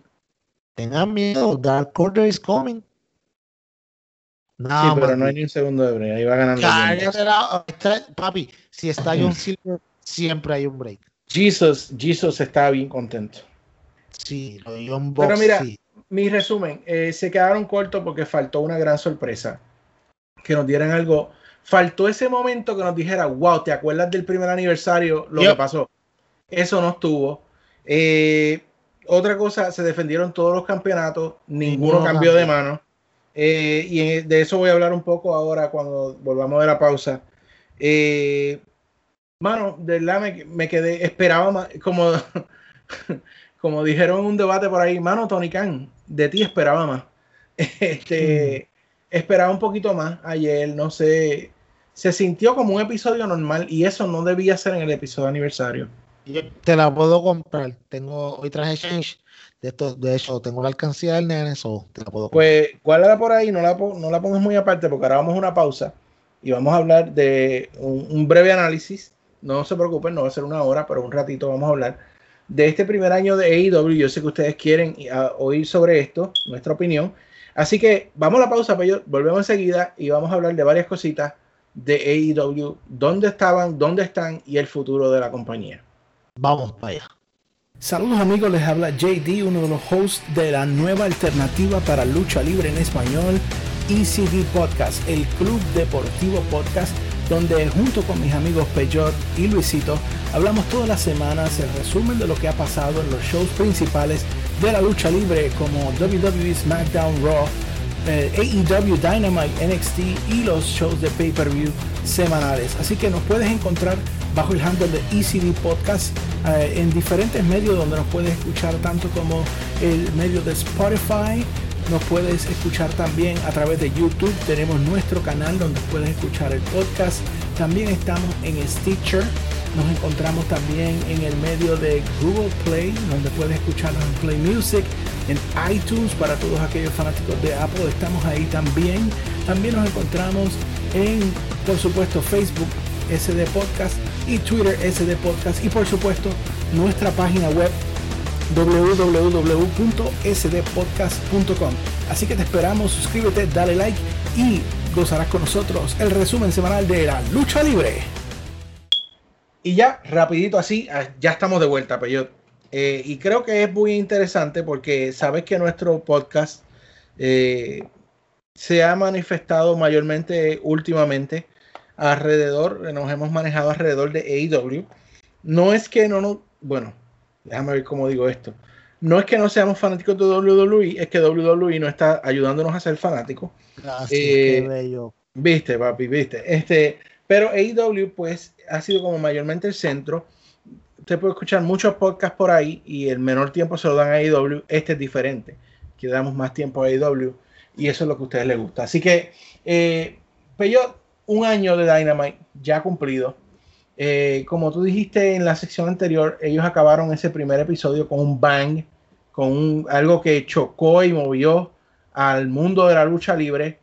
Eh, la eh, premisa original de AEW vamos a cambiar el mundo de la lucha libre, vamos a hacer las cosas diferentes, vamos a elevar la división de parejas, vamos a tener la mejor división de parejas del mundo eh, y vamos a tener, como dijo Moxley, un cambio de paradigma. Esas eso eran como que la- la- las premisas principales por las que AEW eh, se presenta a nosotros y por las que realmente desde el principio han tenido un éxito que los ha separado de, de lo que es, eh, pues por supuesto, lo que antes era el monopolio de Vince McMahon y la WWE. Eh, ahora, hay varios aspectos que ne- necesitamos mencionar y yo creo que debemos regirnos directamente por esas premisas que se, ellos pusieron, esa- esas, esas metas que ellos impusieron como compañía y qué fue lo que nos ofrecieron a nosotros como fanáticos para convencernos a verlo. Eh, y yo creo que hay que comenzar con la más positiva, la más buena y la que yo creo que han cumplido en todas las facetas, que es la división de parejas, Peyor. Oh, sí. Oh, Eh, sí. Tú puedes, con, bueno, no puedes comparar realmente la división de parejas de AEW con la de WWE, porque la de WWE casi es inexistente en este momento. Eh, ahí en WWE, pareja es cualquiera que no tengan nada que hacer con él, lo juntan con otra persona y ya es una pareja. Ejemplo, Nakamura y Cesaro. Eh, contrario a tú tener una división donde tienes especialistas en pareja. Si vamos a hablar de especialistas, eh, si no menciono esta pareja, Luisito me va a dar en la cabeza un cogodazo de Heart Foundation, que es la enciclopedia de, de las parejas. Podemos seguir con Legion of Doom, podemos seguir con eh, los mismos Four Horsemen, podemos seguir eh, con eh, los Bushwhackers, eh, los lo, do- eh, Demolition. O sea, hay una gran historia de, de, de pareja que ciertamente no por tirar, la realidad yo creo que nadie puede negar. WWE ha dejado caer y, y, bueno, el lunes más nos demostraron que los campeonatos en pareja son unos accesorios, no tienen realmente ningún valor. Pero en AEW sí tienes esos elementos, sí tienes parejas que son dedicadas a eso, que están en búsqueda de ese campeonato en pareja. Actualmente FTR, eh, Fear the, the, ¿cómo es? The Revelation. The Rebel- The Revelation, Eh, con Dax Harwood y Cash Wheeler son los campeones. Eh, se les está dando a ellos el respeto y el valor que no se les daba en WWE cuando estaban allá. Pero no son solamente ellos que vienen de WWE. Tenemos a los Best Friends, que son uno de mis favoritos. Por supuesto, los favoritos de eh, Jesus, que son los Young Bucks. Tienes a eh, The Nightmare Family con Cutie Marshall y Dustin Rhodes. Tienes a The Butcher and the Blade. Tienes a um, TH2. Tienes a Santana y Ortiz. Eh, Lucha, los brother. Lucha Brothers, que no sé si les queda mucho, pero están ahí todavía. Eh, y, y no sé, creo que se me quedan algunos todavía, pero Lu- Luchasaurus y Jungle Boy. Lucha Sorry, Young Boy sí, pero Son- Sonic Joe Villanela. el punto es que mira para ahí, podemos seguir mencionando, porque hay una bien nutrida división de pareja que es una bendición y una maldición, porque uno quisiera a muchos de ellos verlo con campeonato, pero a la misma vez, una de las cosas, y aquí te voy a dejar hablar, que ha hecho que esta división se debe, es que no hay cambio de campeonato en pareja cada dos semanas, Peyo. Yeah. Háblame de la división de parejas de AEW. Para mí han cumplido las expectativas. Todavía falta un poco más, pero van bien. Háblame. Ok, yo te voy a dar un poquito de lo que, de, obviamente, la división de pareja antes y después. Antes y después de FTR. Y yo, yo sé que todo, todo el mundo aquí sabe que yo soy el super mark de FTR, no lo, no lo niego, sí, soy el Oh, super fan, de verdad. Pero, y tú lo sabes, y de hecho lo saben todos nuestros nuestros escuchas aquí, que aquí se hablaba antes de la división de parejas, antes de que llegara FTR, de cómo era una división que aunque era muy buena, pero era, estaba muy a lo loco, no había, no se seguían las reglas, y qué hace, traen a FTR y que dice, no, nosotros vamos a ponerle reglas donde no se están siguiendo. Y FTR para acá, en este podcast, las quejas de la división de parejas son mínimas y lo que escuchamos es, mano, tú sabes que cada semana, y no solamente por FTR, pero las otras parejas que luchan, siempre dan luchas espectaculares. Ahora, no podemos dejar de hablar de los Young Bucks. Porque todos sabemos que los Young Bucks junto a, junto a FTR son las mejores parejas de lucha en el mundo. La Y fundación. mucha- la- son la fundación de la división. Tú tienes la división, tiene dos tipos de parejas que se destacan: los high flyers y los luchadores que son, que ya son más strong style o luchas fuertes, en los cuales obviamente tú tienes los grandes representantes como FTR para estos luchadores, así que es una lucha eh, más mat base, más técnica, y los high flyers con los Young Bucks, y ahí están los Lucha Brothers, ahí están TH2, tú sabes. Entonces también tienes a este otro grupito que no encaja en ninguna de las dos, que tú puedes decir que ahí están los Best Friends, que ahí están Luchasaurus y Jungle Boy. Entonces tú tienes una gran variedad para tú poder mezclar todos estos luchadores. Bueno, y no he mencionado a Santana y Ortiz. O sea, eh, Brothers. tú tienes, tú tienes una gran variedad de, de- de diferentes estilos que tú puedes mezclar. Y esta división, mano, no hay una mejor división de parejas en el mundo ahora mismo. No es en WWE, no es en New Japan, no es en ningún lado. Hay, hay parejas buenas, pero hay parejas buenas, pero no hay una división tan fuerte como la de AEW.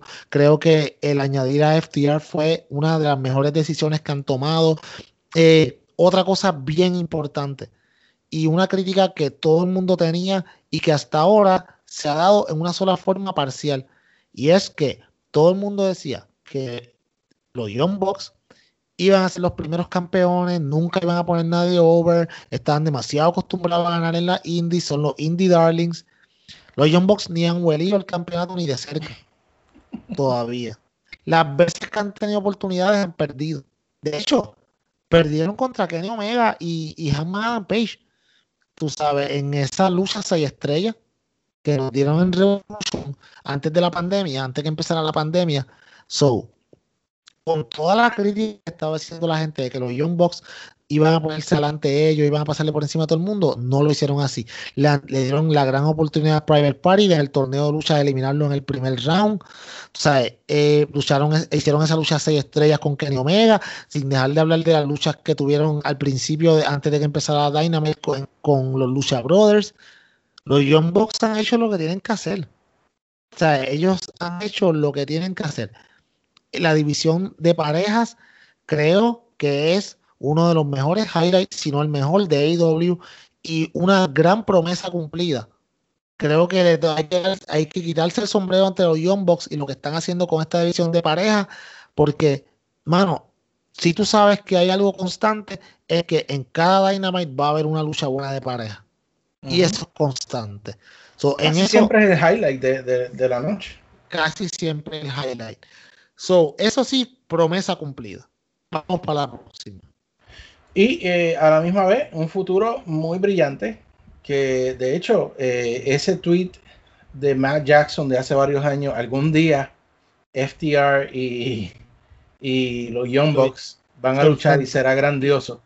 Sí, Eh, Está eso estamos a punto de verlo, así que muy interesante. Eh, ahora, hablando como tal, ya empezamos muy alto, vamos ahora a hablar quizás algo que no va muy fuerte. Y esto hay que, hay que entenderlo, Peyot. No es muy fácil eh, comenzar una división de mujeres cuando hay que ser honesto. WWE acapara una gran porción de las grandes luchadoras actuales de Norteamérica. Y cuando eh, AEW pues recurrió por supuesto a luchadoras internacionales que son excelentes, eh, pero que ahí sí te la voy a dar, a través de la pandemia pues no han podido utilizar esos recursos. Hablamos de Statlander, hablamos de eh, Rijo, exacto. Eh, Shana, Shana, Yuka eh, Sakazaki. Sakazaki, eh, esta otra muchacha la que imita a, a Freddie Mercury, ah, eh, sí, eh, Emi Sakura.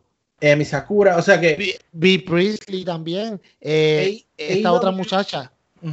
eh, ¿cómo es que se llama ella? La, la que tenía el pelo pintado de dos colores diferentes, que vino, que vino de, que ya vino de New York- de Stardom.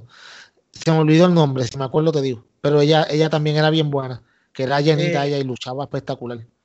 Y esta otra muchacha que, que de hecho eso fue un- una gran baja para IW porque yo sé que Tony Khan buquea con meses de anticipación y quizás tenía planes ya para esta otra muchacha, Kai, ¿cómo es este? Kylie, Kylie Ray. Kylie, Kylie Ray. Ray, que decidió eh, renunciar y está ahora mismo con Impact y que de hecho pues ha salido entre las luchas, entre las listas de las mejores luchadoras.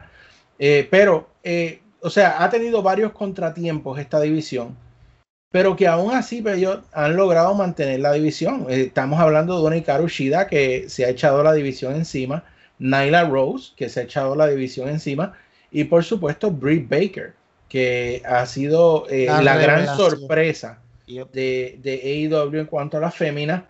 Eh, y obviamente tú no puedes comparar eh, una división que apenas cumple un año ahora con lo que hay que darle al César, lo que es del César, una Women's Revolution que se estaba forjando en la WWE, de que no es perfecta, por supuesto, pero de que tiene mucho mainstream, conocimiento de mainstream, you know?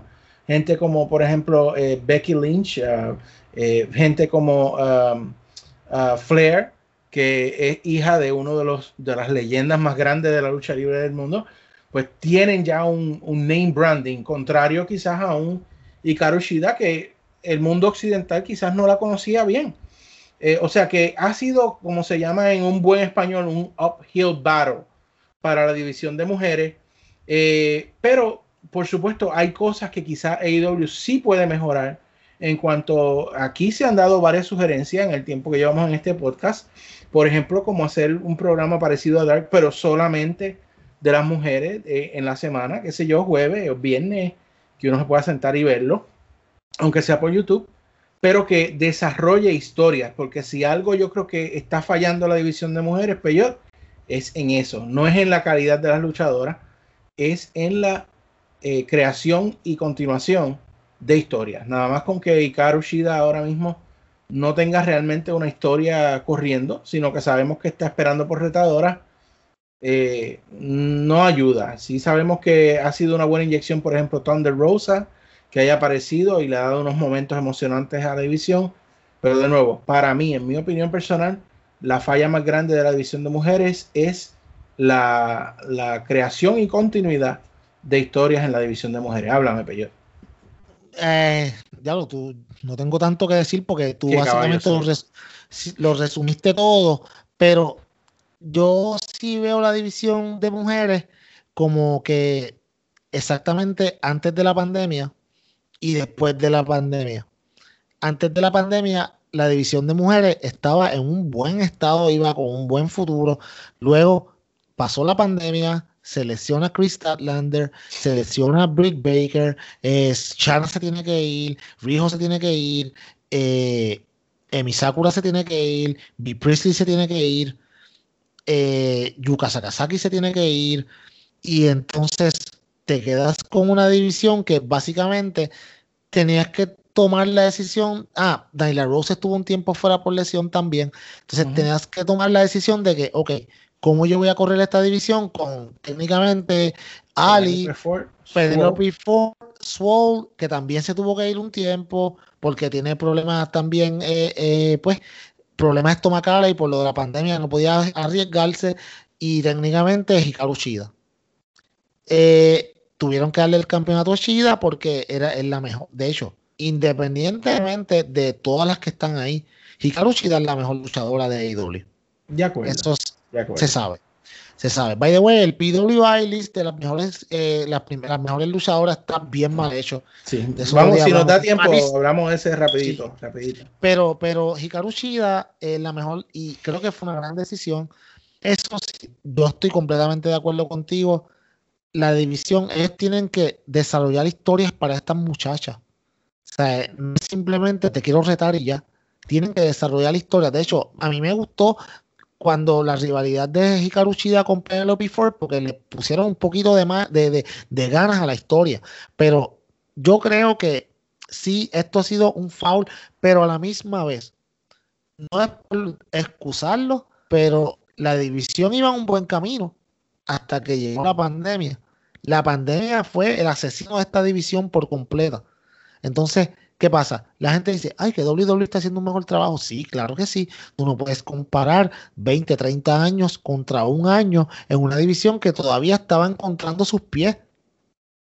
So, es una división, esto es un proyecto a largo plazo. Creo que hay bastantes buenas muchachas para desarrollar. AEW nos ha demostrado que cuando algo funciona, si algo no funciona, ellos tratan de cambiarlo y si no funciona, lo eliminan como el asqueroso Nightmare, Nightmare Collective aquel. Qué porquería. Sí, exacto. Pero a la misma vez, AEW nos ha demostrado que cosas que, cosas que funcionan, como por ejemplo eh, Anna Jay en el Dark Order, pues, bueno, ¿sabes qué? Eso está bien. De hecho, AEW tiene por ahí todavía guardado un par de muchachas de estas que están luchando en Dark, sin que se nos olvide que está por ahí también Abaddon, que ya está por ahí este Tai Conti también. O sea, la misma Ali, que hay una historia pendiente en que ella vuelva a, a The Dark Bunny que fue la mejor, por mucho lo mejor que ella hizo en AEW, que nunca entendí la asquerosidad que hicieron con, con Cutie Marshall y me alegro que hayan salido de eso. Pero, pero sí, la división de mujeres hay que, hay que, hay que trabajarla. Hay que trabajarla, pero con lo que tienen, deben de darle mejores historias. Y te la, y te la puedo comprar. Ok. Nos faltan dos campeonatos que hablar y luego un pensamiento general sobre AEW, así vamos ahí ya cerrando. Eh, el campeonato TNT, eh, yo creo que fue algo que estábamos todos esperando. Me parece que fue un eh, algo muy refrescante. y le guste o no, nos guste o no, Cody Rhodes ah, le ha generado un valor muy grande. Y yo sé que mucha gente no está de acuerdo con que Cody lo tenga pero señoras y señores, hay que hacer claro, con o sin overbooking, las luchas de Cody siempre están entre las mejores de, Dynamite. Sí, y hay que hablar claro, el campeonato de TNT vale mucho más ahora mismo que el campeonato de USA o el Intercontinental de WWE. Oh, Así que para mí han hecho un trabajo muy bueno con el campeonato de TNT. Yo creo que Cody lo ha levantado a un nivel muy grande y esto ha ayudado también a la creación o a la consolidación de nuevas estrellas con las luchas, por ejemplo, con el mismo Orange Cassidy, eh, Darby Allen, eh, eh, la lucha con Lance Archer, la lucha de Brody, Eddie Kingston. O sea, el campeonato ha servido para el propósito que debe ser el campeonato secundario de una compañía, que es el stepping stone eh, de, llegar antes de llegar al campeonato mundial, que en este caso pues es una historia muy intrigante porque supuestamente Cody nunca va a retar al campeonato mundial, eh, pero para mí ha servido su propósito, es un campeonato que al principio la gente lo criticaba mucho, obviamente de nuevo la situación de la pandemia no permitió que trajeran la correa como ellos la querían de principio, eh, pero la de, ahora, está espectacular. La de ahora se ve muy bien y yo creo que, que, ha hecho un excelente servicio. Y como dije, yo creo que con eso resumo mi, mi participación sobre esto y te doy la palabra. Eh, este campeonato mediano, porque así es que lo llaman, ¿verdad? El midcard, eh, es mucho más valioso y esto hasta en cierta manera me duele sabiendo que yo soy un fanático súper gigante del campeonato intercontinental de WWE es mucho más valioso que el campeonato intercontinental y el de USA, que de hecho tiene una historia gigante, eh, mucho antes de WWE, pero eh, yo creo que Cody lo ha hecho muy bien como campeón.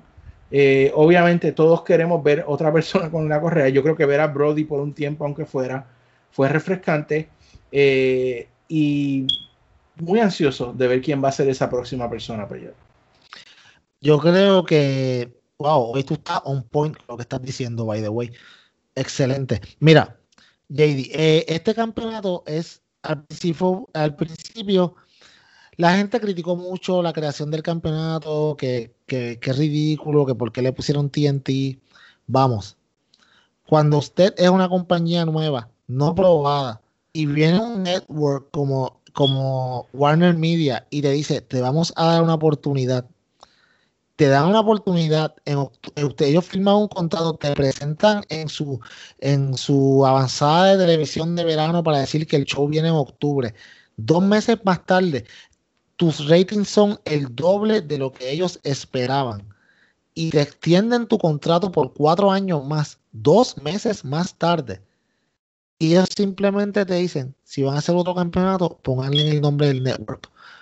¿Cómo AEW iba a decirle que no? Claro que sí, lo que ustedes pidan.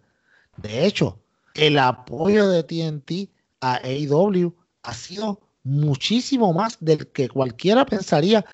Les digo más, el apoyo de TNT a AEW fue mucho más de lo que TNT le daba a Nitro en sus mejores tiempos.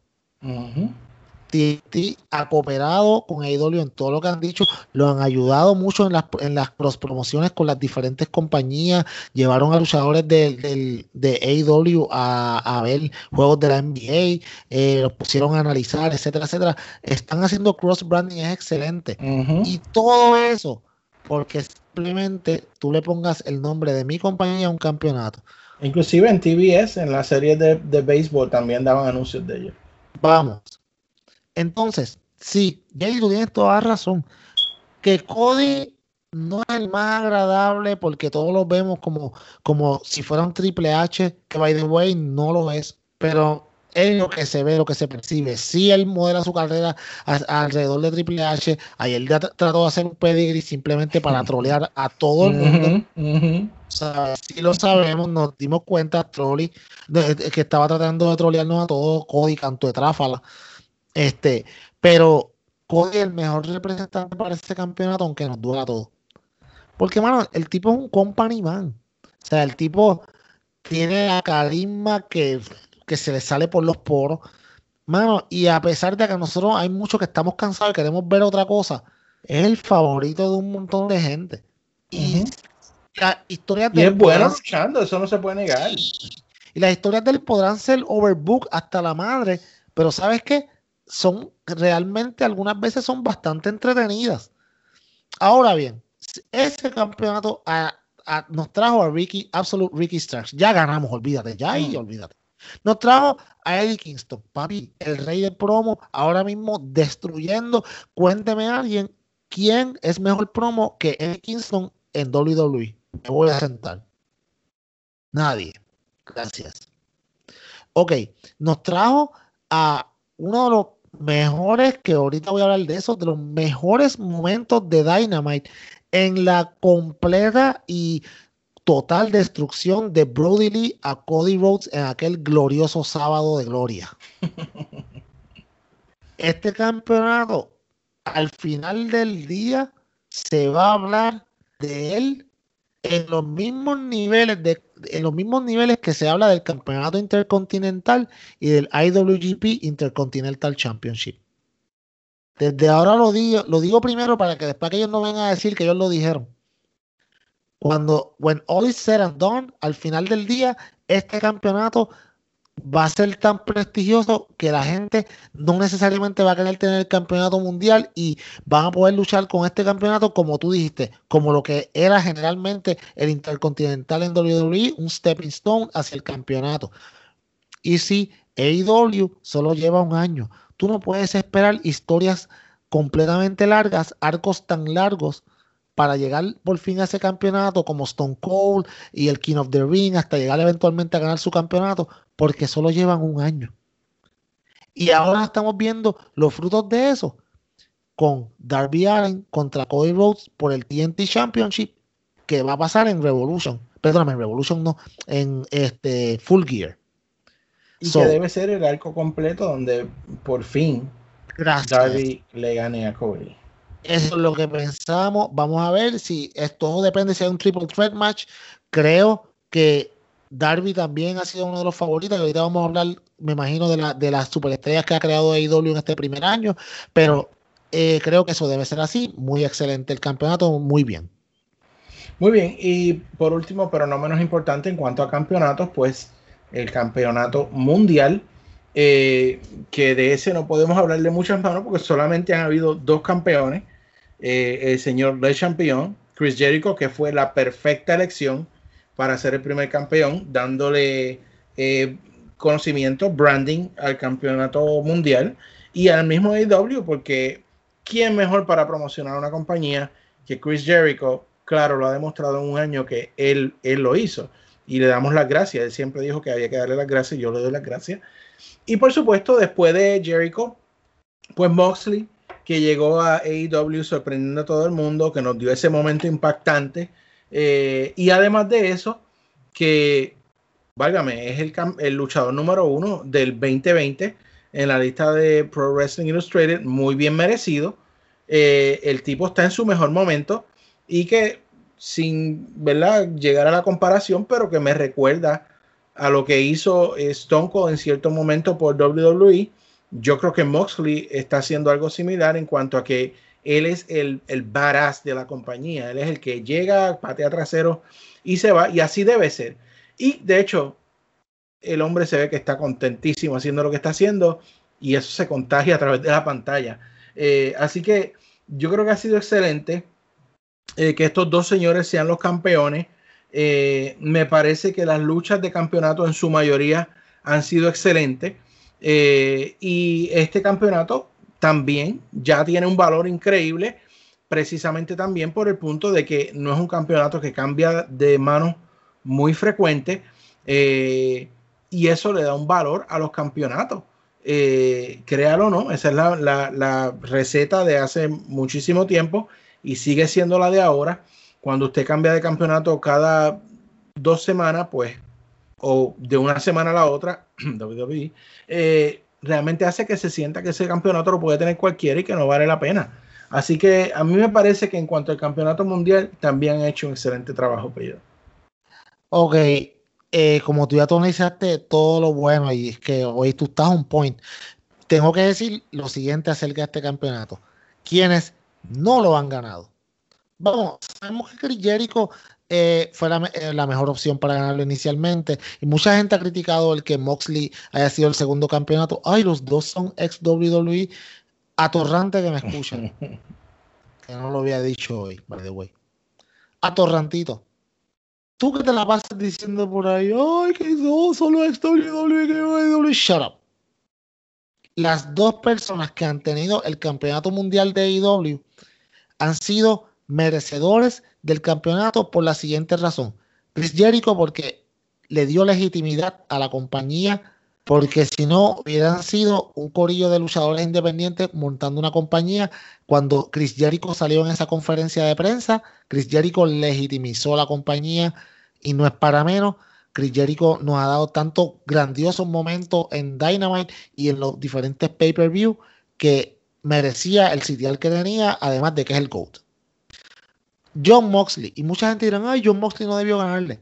John Moxley es un badass. Y qué mejor que para ganarle a Jericho, alguien más con más credibilidad que John Moxley.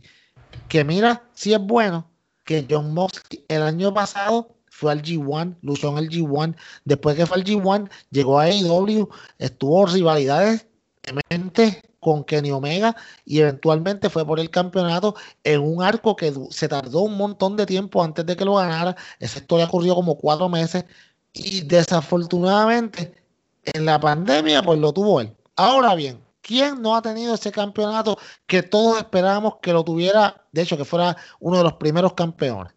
Kenny Omega. Mucha gente criticando ah, que Kenny Omega no ha tenido la corrida que todos esperábamos, que no es el mismo luchador de Japón.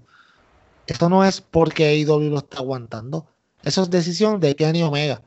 Y creo que Kenny Omega se merece todo el respeto del mundo.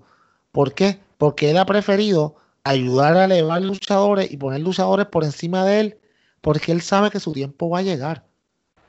De hecho, el segundo año de AEW acaba de empezar, mucha gente puede pensar, y yo soy uno de ellos, que este va a ser el año de Kenny Omega. En el que Kenny Omega finalmente se consagre y se, y se consagre como campeón de AEW. Ahora, ¿quiénes están en el tintero detrás de Kenny Omega? Yo veo dos personas, a uno a, lar- a corto plazo después de Kenny Omega y uno a largo plazo después de Kenny Omega y uno en el futuro bien lejano. Y todos son estrellas creadas por AEW o que no son de WWE. A corto plazo después de Kenny Omega tiene que ser Hangman Page. No hay un tipo que esté más over que Hangman Page. Vamos. Sabemos lo over que este tipo está. Sabemos que va a ser un ultra babyface. Y eventualmente un feudo de Kenny Omega como de Cleaner contra Hangman Adam Page va a ser orgásmico para nuestras pantallas. Luego, ¿quién le va a quitar ese campeonato? Yo pensaría que le debería quitar ese campeonato a Hangman Adam Page, nada más y nada menos que MJF.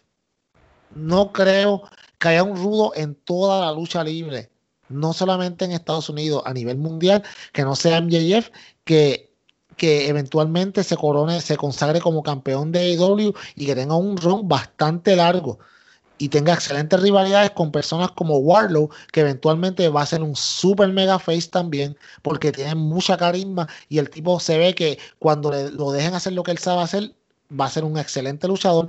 Y más allá, mirando a par de años para adelante, yo me atrevo a decir que el que le debería quitar ese campeonato a MJF en un gran futuro adelante debe ser John Goldboy Jack Perry, cuando ya se haya graduado del gimmick y ya tenga 25, 26 años, 3, 4 años de experiencia y ese chamaco también va a ser el futuro.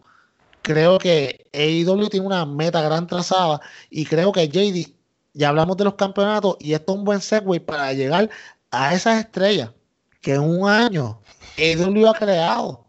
Así que háblame de algunas de ellas. Sí, porque una de las cosas que recalcamos aquí eh, bastantes veces y no podemos dejarla de mencionar en este review del primer año de AEW es que AEW si en algo ha sido eh, successful, ¿cómo se dice? Exitoso, es en algo que WWE lleva fallando por años, que es en la creación de nuevas estrellas. Y si usted viene a ver en un año, hace un año y dos meses atrás, mucha gente no sabía quién era Hangman Adam Page. Oh. Mucha gente no sabía quién era, por ejemplo, eh, el mismo Brian Cage, que sí estaba en Impact, pero Impact no ha tenido la misma éxito que tiene AEW en estos momentos. Eh, si seguimos con Darby Allen, que Darby Allen, que es uno de los favoritos de tu nene. antes, y antes de que tú sigas, este, voy- escoges eso mismo, dame cinco, yo te voy a dar cinco. Ok, pues eh, ya mencionaste de Kingston, así que Ivo 1 mismo ha sido uno que, que para mí ha calado hondo. Y por supuesto, John Silver. Así que esos son los que te voy a mencionar. Sí, Dime cinco tú. Ok, yo te voy a decir, obviamente, eh, Orange Cassidy, la revelación. El que, la- el que todo el mundo criticaba y decía, ¿por qué AEW firmó a esta persona? Y uno de los luchadores más over ahora mismo. John Goldboy, un chamaquito que con bien poca experiencia, ahora mismo se, se, no, se ve como que es el futuro, pero en un futuro bien lejano va a ser un gran, una- un gran asset para AEW. Eh, tú mencionaste MJF, no se puede dejar de mencionar a MJF, el rudo, mejor rudo de, de todo, de toda la lucha libre ahora mismo. Hikaru Shida, no porque sea mi preferida, porque me encante, pero es, como te digo, es lo que es el embodiment de un tipo de lucha libre que no se había visto en Estados Unidos, una campeona dominante, que desafortunadamente los mejores feudos de ella todavía están por delante. Britt Baker, una revelación, una mujer que hace seis meses atrás estaba a punto de tener go away hit, nadie la quería ver, la cambian a heel y ¿qué hacen? La convierten en una super mega estrella. Los, epi- lo- lo- lo- los segmentos más divertidos de Dynamite casi siempre son con ella. Es una superestrella, es una increíble heel, me encanta. Y finalmente, yo no puedo dejar de hablar de aquí sin hablar de Rey Phoenix. Yo no puedo dejar de hablar de Rey Phoenix porque aunque Rey Phoenix en las independientes ha ido matando siempre, pero lucha que Rey Phoenix da, lucha que tú sabes que va a ser espectacular. Rey Phoenix no es el heredero del Rey Misterio. Rey Phoenix es el mejor luchador de lucha libre del estilo mexicano en el mundo ahora mismo y quiero que alguien me lo debata. Y por no dejarle mencionar, eh, pues yo ya mencionaste a Ricky Starks, pero hay que hacer la aclaración. Eh, Sammy Guevara, eh, Gracias. Sonny Kiss, Muy eh, bueno. Warlock, Ny- Nyla Rose. Anna Jay, Oh, a eh, Chris Statlander, por supuesto, mi alienígena favorita, no me puedo olvidar de ella. La misma Penelope Ford, que aunque era conocida en el sistema independiente, pues no era en mainstream. Eh, Private Shanna, Party. Private Party. Tienen 23 años, 24. Tay Conti, que aunque la tenían allá en NXT, jamás la usaban. No la yo- nunca, sí, No Y yo me atrevo a decir el nuevo, el más reciente, que yo le veo un futuro bien grande, Will Power, Will Hobbs. Oh, este sí. chamaco va a ser excelente. Eh, y Warlow, por supuesto, no puedo dejar a Warlow. So, mira para ahí todas las estrellas que pudimos mencionar en un momento. Eh. Y ¿Puedes sí, mencionar esa a- misma cantidad de nuevas estrellas No. born and raised en WWE? No. Y le voy a pasar a otra oh, rapidito antes para ya, ya estamos terminando, pero no quiero que se me olvide. Proyectos reclamados de WWE que AEW lo ha llevado al estrellato. Te voy al cuadro. Y, y yo creo que no tengo que dar más ejemplo que esto. John Moxley, FTR, Miro y este otro, y este otro muchacho, ay, se me, se me escapa el nombre ahora. Mr. Brody. Gracias, Mr. Bodily. Proyectos reclamados de WWE que no se usaban, que lo que hacían era hacer ridículo con ellos. Que no son Vamos. el mismo personaje, vaya, que vio un ridículo no es- diciendo lo que. No son, ninguno son el mismo personaje. Mira la transformación de Mr. Brody Lee. Mira las promos de Brody. Mira la pelea, el dos core match. Mírate, mírate estos proyectos reclamados que ahora mismo, mira, mano, tú sabes, es un cambio del cielo a la tierra, de la tierra al cielo, básicamente, para decirlo correctamente. Y bien por AEW que le dio esta oportunidad. Mira John Moxley. ¿Cuándo tú pensabas que John Moxley iba a terminar PWI Top One en la lista de los 500?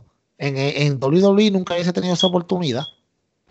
Y eh, algo que no quiero dejar de mencionar, pero y de, de hecho estoy de acuerdo, ya estamos terminando, pero eh, hay mucha tela para cortar. Pero ahora sí, eh, yo quiero mencionar dos cositas que yo creo que AEW tiene que mejorar eh, Yes. en orden de poder eh, hacer algo, porque una de las cosas que mencionamos al principio, continuidad, Pello, es que ellos dijeron que venían a cambiar la forma en que se hacía lucha libre y que iban a hacer las cosas diferentes. Y de eso se desprenden dos cosas que yo quiero mencionar aquí. Número uno, el sistema de ratings. El sistema de ratings estaba bastante en apogeo eh, y se estaba utilizando correctamente. Y últimamente están apareciendo otras oportunidades por el lado para llegar a campeonato. Y aunque eso de vez en cuando me parezca bien, para mí está pasando demasiado.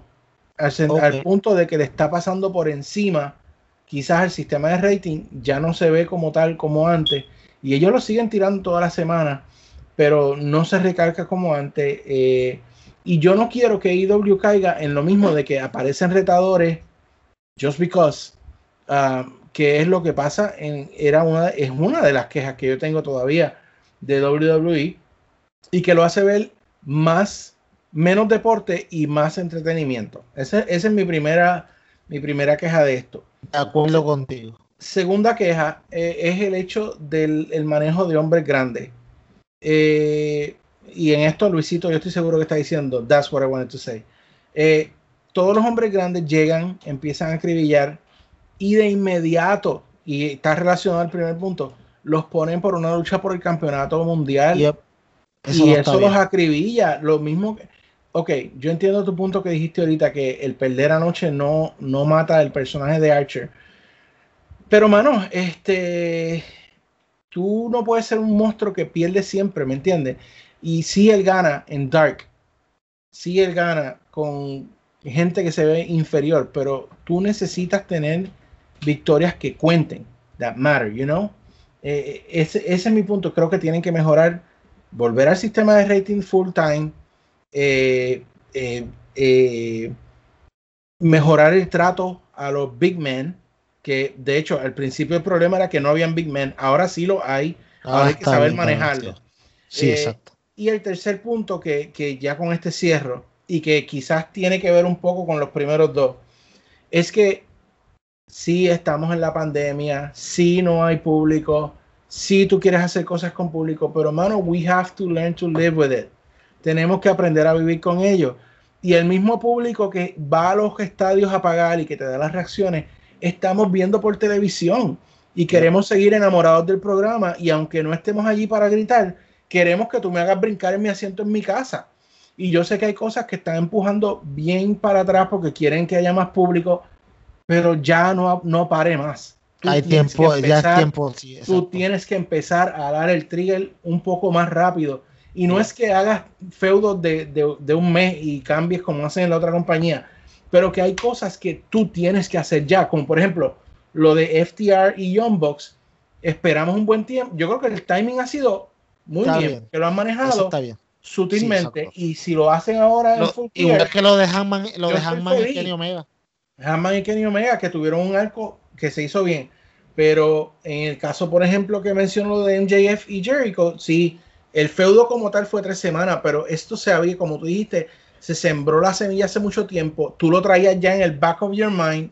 Y, y si, de nuevo, si lo vas a estirar un poquito más, tienes que cambiar la forma de hacerlo para que no se sienta aburrido. Eh, ¿Sabes?